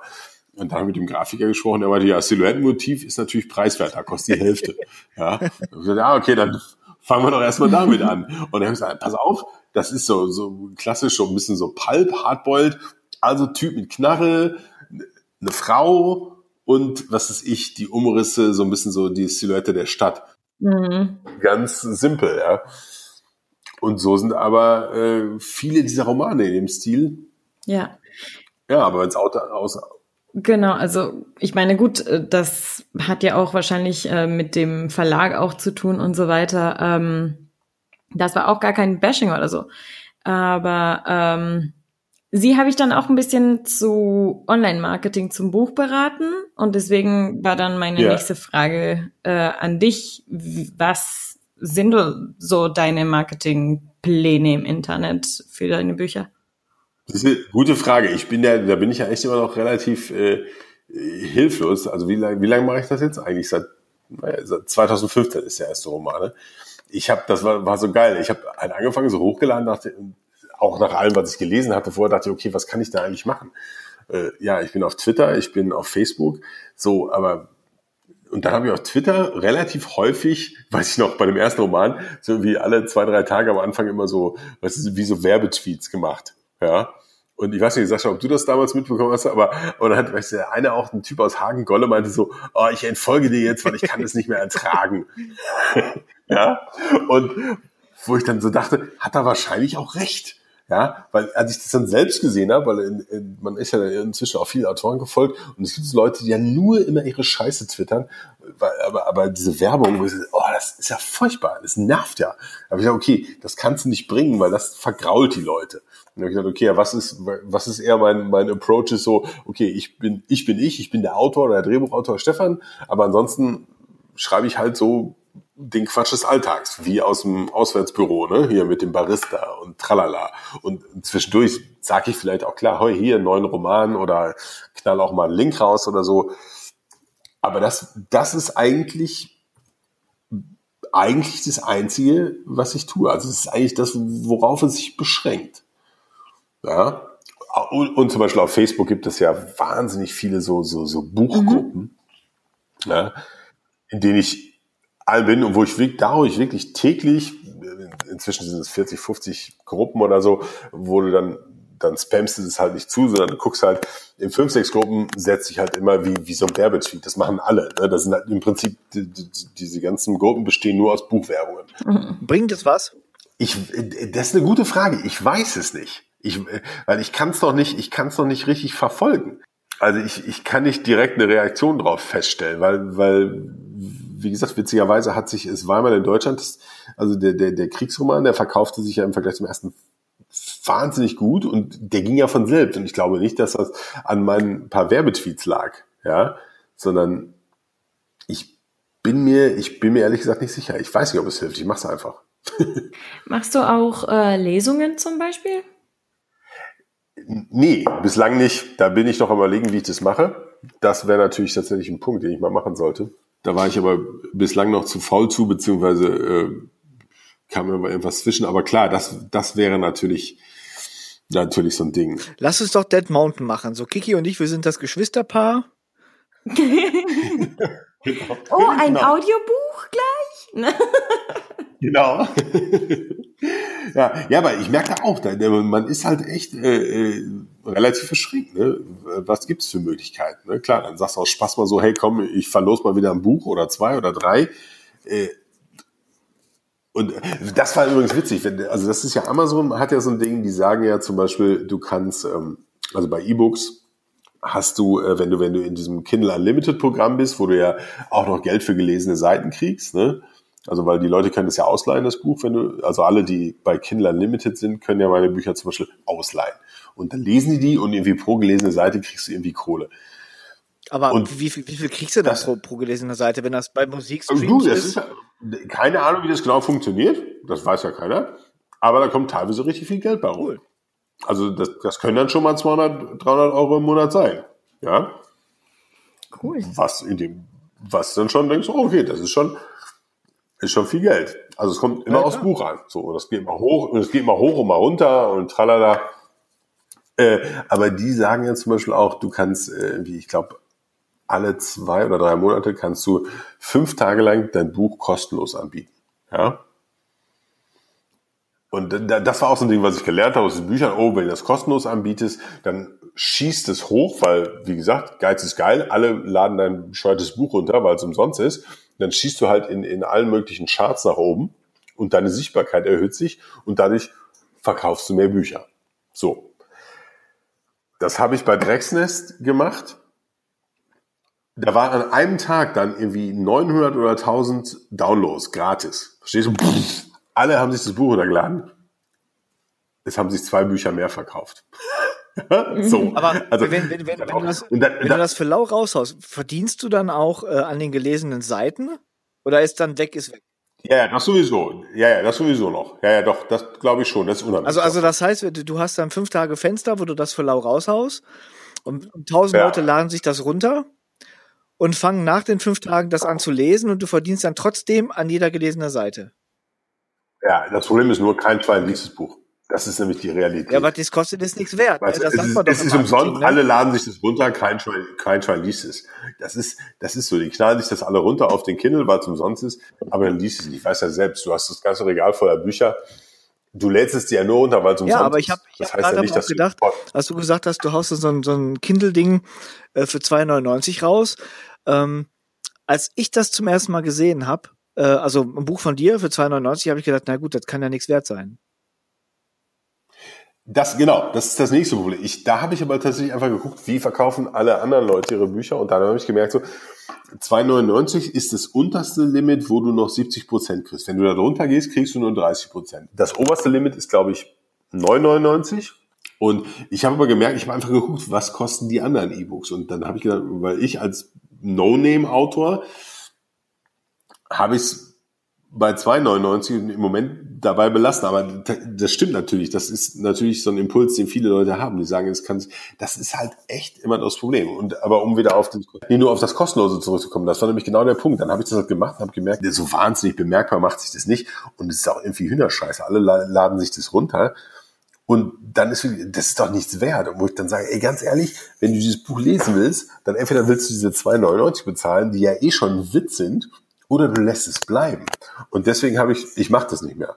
Also ich habe es komplett, ich sage, fuck it. Ja, ich, kein Buch gibt's mehr für lau. Was soll das? Nee, würde ich auch nicht machen. Ja? Du hast ja, wenn wenn du wenn du, äh, ich denke mal, wenn du äh, so als Autor auch Geld verdienen willst, dann dann kommen wir ja in die Markenarbeit, in ins Personal Branding und so, ne, um auch mal hier ja. dem äh, äh Bullshit Bingo so ein Wort zuzuwerfen.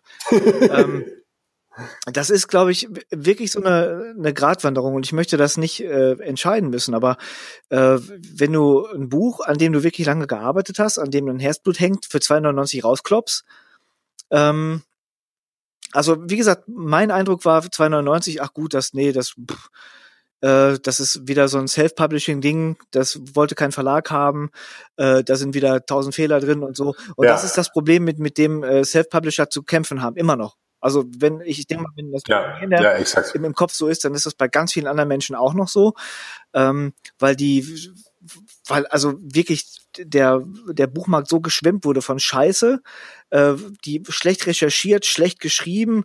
Ähm, also das, das gibt ja, ich war mal irgendwo auf so einer Facebook in so einer Facebook-Gruppe, wo es auch darum ging, dass Leute ihre eigenen äh, Werke da äh, äh vermarkten wollten.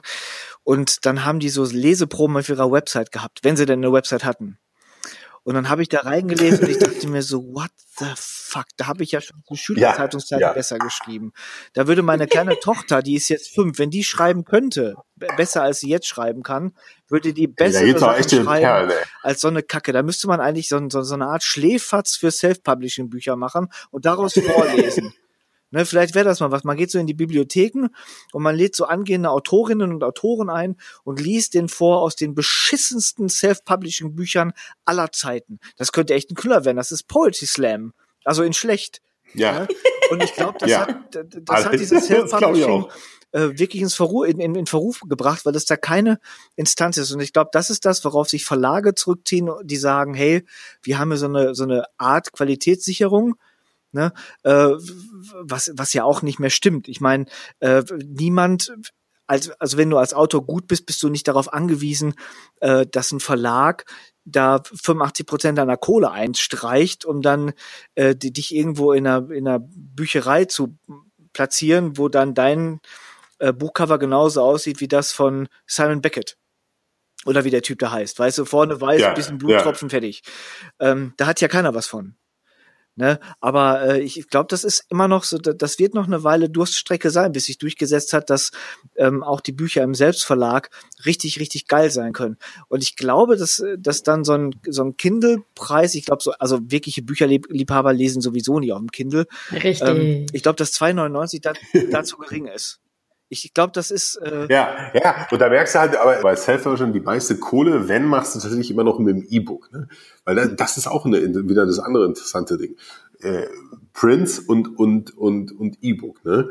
Also ich habe zum Beispiel äh, ne, Drecksnest, E-Book, wie gesagt, hat sich anfangen, das verkauft sich jetzt auch besser. Einfach, das merkst du halt. Ne? Je mehr Bücher du draußen hast, je länger du dabei bist, und wenn du ein Buch hast, das besser läuft, dann das zieht ja die anderen auch immer mit. Ne?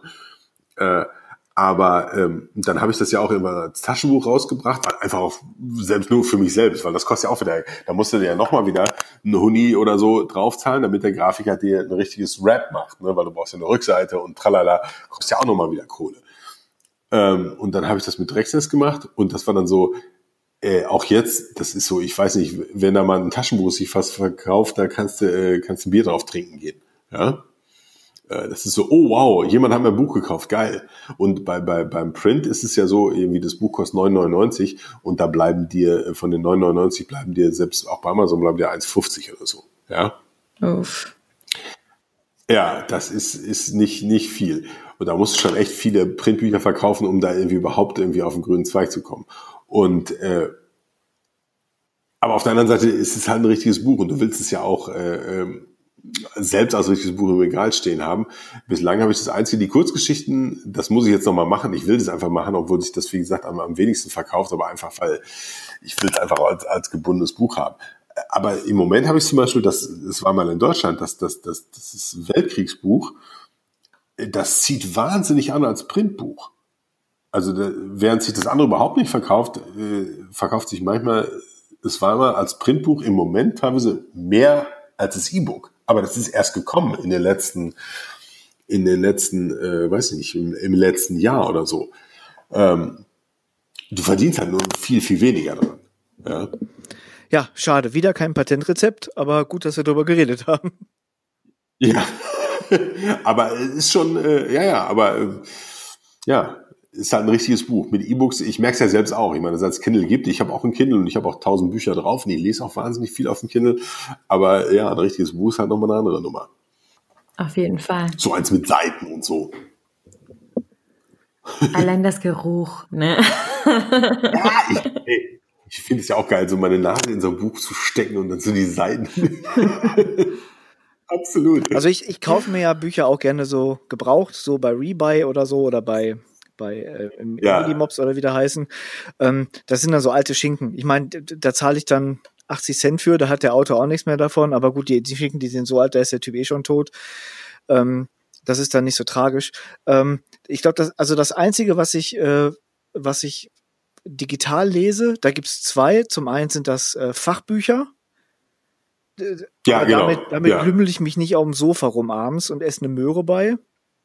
Und das andere äh, sind tatsächlich äh, so, äh, so wirklich Groschenromane.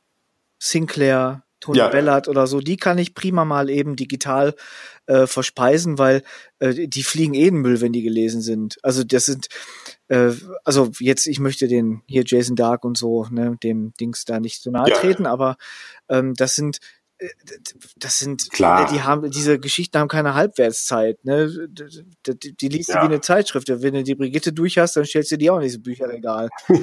und ähm, so ist das mit den Romanen. Das ist also nichts, ne, was Wertiges, was ich mir, also Printwertiges, was ich mir jetzt ins Regal stelle, dass ich sage, boah, ich habe hier, äh, guck mal hier in meinem Bücherregal, ich habe da zweieinhalbtausend John Sinclair Romane drin, so das ja. kickt mich jetzt nicht so. Ja, oder auch mal was anzutesten. Also das, das merke ich inzwischen, dass ich mache so welche Sachen, wo ich sage, oh, könnte man mal lesen und jetzt speziell, wenn du wenn zum Beispiel englische äh, E-Books oder amerikanische, ist ja viel, viel billiger als deutsche. Das ist ja auch so absurd. Ne? Also bei den Verlagen zum Beispiel, da gezahlt du dann, was weiß ich, irgendwie 20 Euro für das, für das Hardcover-Buch und 19,99 für das ja, E-Book.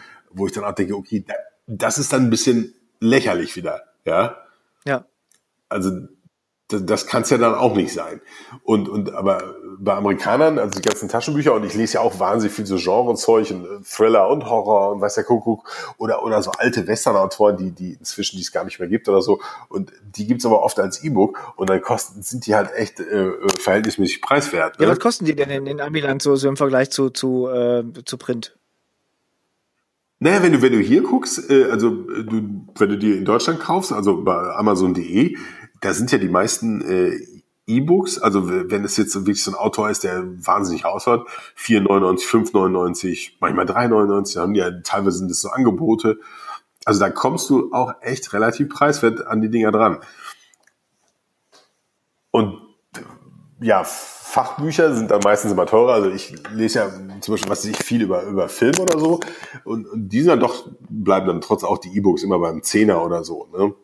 10, 11, 12 Euro. Aber das ist trotzdem ein Unterschied zu den, den äh, Verlags-E-Books in Deutschland, die, die dann doch wahnsinnig teuer ja, sind. Ja, das ist diese Buchpreisbindung, das ist total albern. Also das, äh, deswegen lese ich auch, glaube ich, so wenig E-Books, weil mir die einfach, äh, weißt du, wenn ich, wenn ich im, im Vergleich zu einem, zu einem Printbuch äh, 50 Cent spare, wenn es denn so viel ja, ist. Ja, aber dann ist Schwachsinn, äh, Dann kaufe ich mir doch lieber ein Buch, was ich mir aufs Regal stellen kann. Da kann ich aber Stromausfall bei Kerzen nicht lesen. Ähm, ja, da, das geht dann noch oder dann habe ich was zum Anfassen, da kann ich auch mal drin rummalen oder mir so ein Eselsohr reinknicken oder so ein Lesezeichen reinwerfen. Äh, Gerade bei Fachbüchern mache ich das ganz gerne. Weißt du, so bunte Klebezettel rein, das kannst du beim Kindle, irgendwann ja. ist der Bildschirm voll, da hast du nichts mehr von, ne? Ja, das merke ich, das ist tatsächlich auch ein Grund, wieder Printbücher zu kaufen, wenn du, wenn du sagst, du willst etwas recherchieren oder so. Im E-Book, im E-Book immer so anstreichen, das ist zwar auch alles, ist ganz einfach, oh, dann kannst du alles markieren. Äh, ja, da muss man ständig auf diesem Kindle oder auf dem iPad da rumfummeln, ja, und irgendwie, weiß ich nicht, nervt dann auch wieder. Ja, ja du findest in Fachbüchern auf dem Kindle nichts wieder, also oder oder digital. Genau. Du, du, hast ja, wenn wenn du liest und äh, du hast ja, egal wie ausgeprägt das ist, immer so eine Art fotografisches Gedächtnis. Das heißt, du weißt ja noch meistens, in welchem Zusammenhang du an welche Stelle der Seite welchen Zettel mit welcher ja. Farbe hingeklebt hast. Ne? Und das merkst du dir. Das heißt, wenn du dann irgendwann, ah, das habe ich in dem Buch gelesen, wo war das denn? Da war irgendwas unten rechts mit einem roten Zettel. Dann nimmst du das Buch, gehst einmal durch, zack, hast du die Stelle gefunden, super. Mach das mal beim Kindle. Ja, ja, genau. Und, aber das hat mich ja übrigens am Anfang beim Kindle immer total irritiert. Dann habe ich so gelesen, oder ich glaube, das erste E-Book habe ich auf dem iPad gelesen. Dann dachte ich, wieso ist hier ständig was unterstrichen, also so, so gepunktet? Das hat mich immer total irritiert. Bis ich geschnallt habe, du siehst ja alles, was andere Leute unterstreichen. Oder sich markieren. Das siehst du ja als Leser. Echt? Und da steht ja dann wirklich, ja, das ist dann so gepunktet und dann steht da irgendwie 566 Mal, das sind so, so bestimmte Zitate oder so. Boah, das ist so grausam. Das ist ja schon mal vor, du, da, da kommt jemand zu dir nach Hause, wenn du nicht da bist, malt in deinem Buch um, stellt wieder ins Regal. Das ist doch ätzend. Ja, das ist, ist, ist völlig bizarr. Das ist wirklich so. Dann hast du so, so komische Punkte darunter und denkst, was ist das? Und dann merkst du, okay, das ist schon mal eine Textstelle, die äh, wahnsinnig viele Leute markiert haben und du siehst es dann. Oh, je, je. Nee, das finde ich albern. Ja, ja, das ist ja eh so ein bisschen creepy, ne? dass die im Prinzip alle mitkriegen, was du äh, markierst, äh, ja. Wow. Ne? Da kann er sagen, ah, guck mal, da hat er das markiert. Da stand hm, Lass ihn mal gleich verhaften. genau, uh, der stand Pimmel, genau. der muss aus dem Ruhrgebiet ja, gewesen ja, sein. Ja. Gut, also es wird, es wird zotig, wir reden über Pimmel. Ähm, vielleicht äh, finden wir noch ein fulminantes Schlusswort. Wir haben ja einen Autoren zu Gast. Hau doch mal einen raus. Äh, Pimmelwitz? Wenn ich einen raushauen soll, dann wird es ja schwierig. Ja, ist wie, wie bei Sängern. Das Schlusswort wäre eher zu sagen, dass ich jetzt, äh, ich habe meine Bier leer getrunken, ich müsste mir das dritte Bier aufmachen. Prost. Ich habe gar kein drittes Bier mehr. Prost. So eine Scheiße. Siehst du, ich habe noch eins. Ich habe noch das Schwarze von diesem Stream Brew. Wie hat dir denn das Rote geschmeckt? Das war tatsächlich lecker. Das hat mir besser geschmeckt als Siehste? das Goldene. Gebe ich dir recht. Ja. Und übrigens habe ich dabei die ganze Zeit, ich weiß nicht, ob ihr es gehört habt, habe ich Old El Paso Tortilla Chips genannt. Wie Kiki. oh, ich liebe die.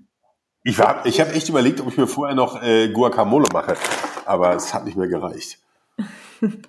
Ich habe hab unter meiner Tastatur ein altes Gummibärchen gefunden, das habe ich vorhin gegessen. das, das kenne ich auf der Tastatur, da kannst du dritte Welt an mit ernähren. ja, ja. Äh, wunderschön. Jetzt haben wir die zwei Stunden voll. Ja, das ist sehr lang geworden, aber auch sehr, sehr, sehr, sehr kurzweilig. So soll es sein, ja, oder? Ja, Macht doch Spaß. Das war mir ein, ein Vergnügen. Ey, ja. Mir auch. Ich danke euch von Herzen. Es macht mir echt Spaß. Es ist super. Rumsitzen und rumsülzen. Äh, möchtest du vielleicht noch deine äh, Website erwähnen oder wie man dich wo irgendwie so auf der Welt oder im Internet findet? Und so Eigenwerbung. Ach so, okay, äh, genau, warte mal, da muss ich kurz überlegen. Das, das gebe ich selbst immer falsch ein, das ist großartig. Äh, die Website ist stefan-bart.works, also W-O-R-K-S. Habe mich cool. der Datenchef dazu überredet, zu dieser komischen äh, Endung. Das ist die Website, die, die, im Prinzip, das ist lustig. Ich, hatte, ich, ich hatte nie eine Website, bis ich die Agenturen gewechselt habe und dachte, okay, vielleicht hilft es. Äh, ist ja doch ganz lustig. Und, und Twitter, wie gesagt, at Bradsman. Also es ist B-R-A-E-T-Z-M-A-N. Bradsman. Wie gesagt, den bescheuerten Namen habe ich dem Peter zu verdanken. Sehr cool. Und uns findet ihr auf krawattenrock.de, at kikiggr7 und at Bob Grillen, wie immer. Und dann hören wir uns in zwei Wochen wieder. Hervorragend, ich werde reinschalten. Sehr gut. Stefan, vielen Dank. Es war. Äh, ich danke euch. Es war, hat einen riesen Spaß gemacht. Wirklich. Dann sagen wir Tschüss cool. und äh, bis in zwei Wochen. Alles klar. Bis in zwei Wochen. Tschüss. tschüss.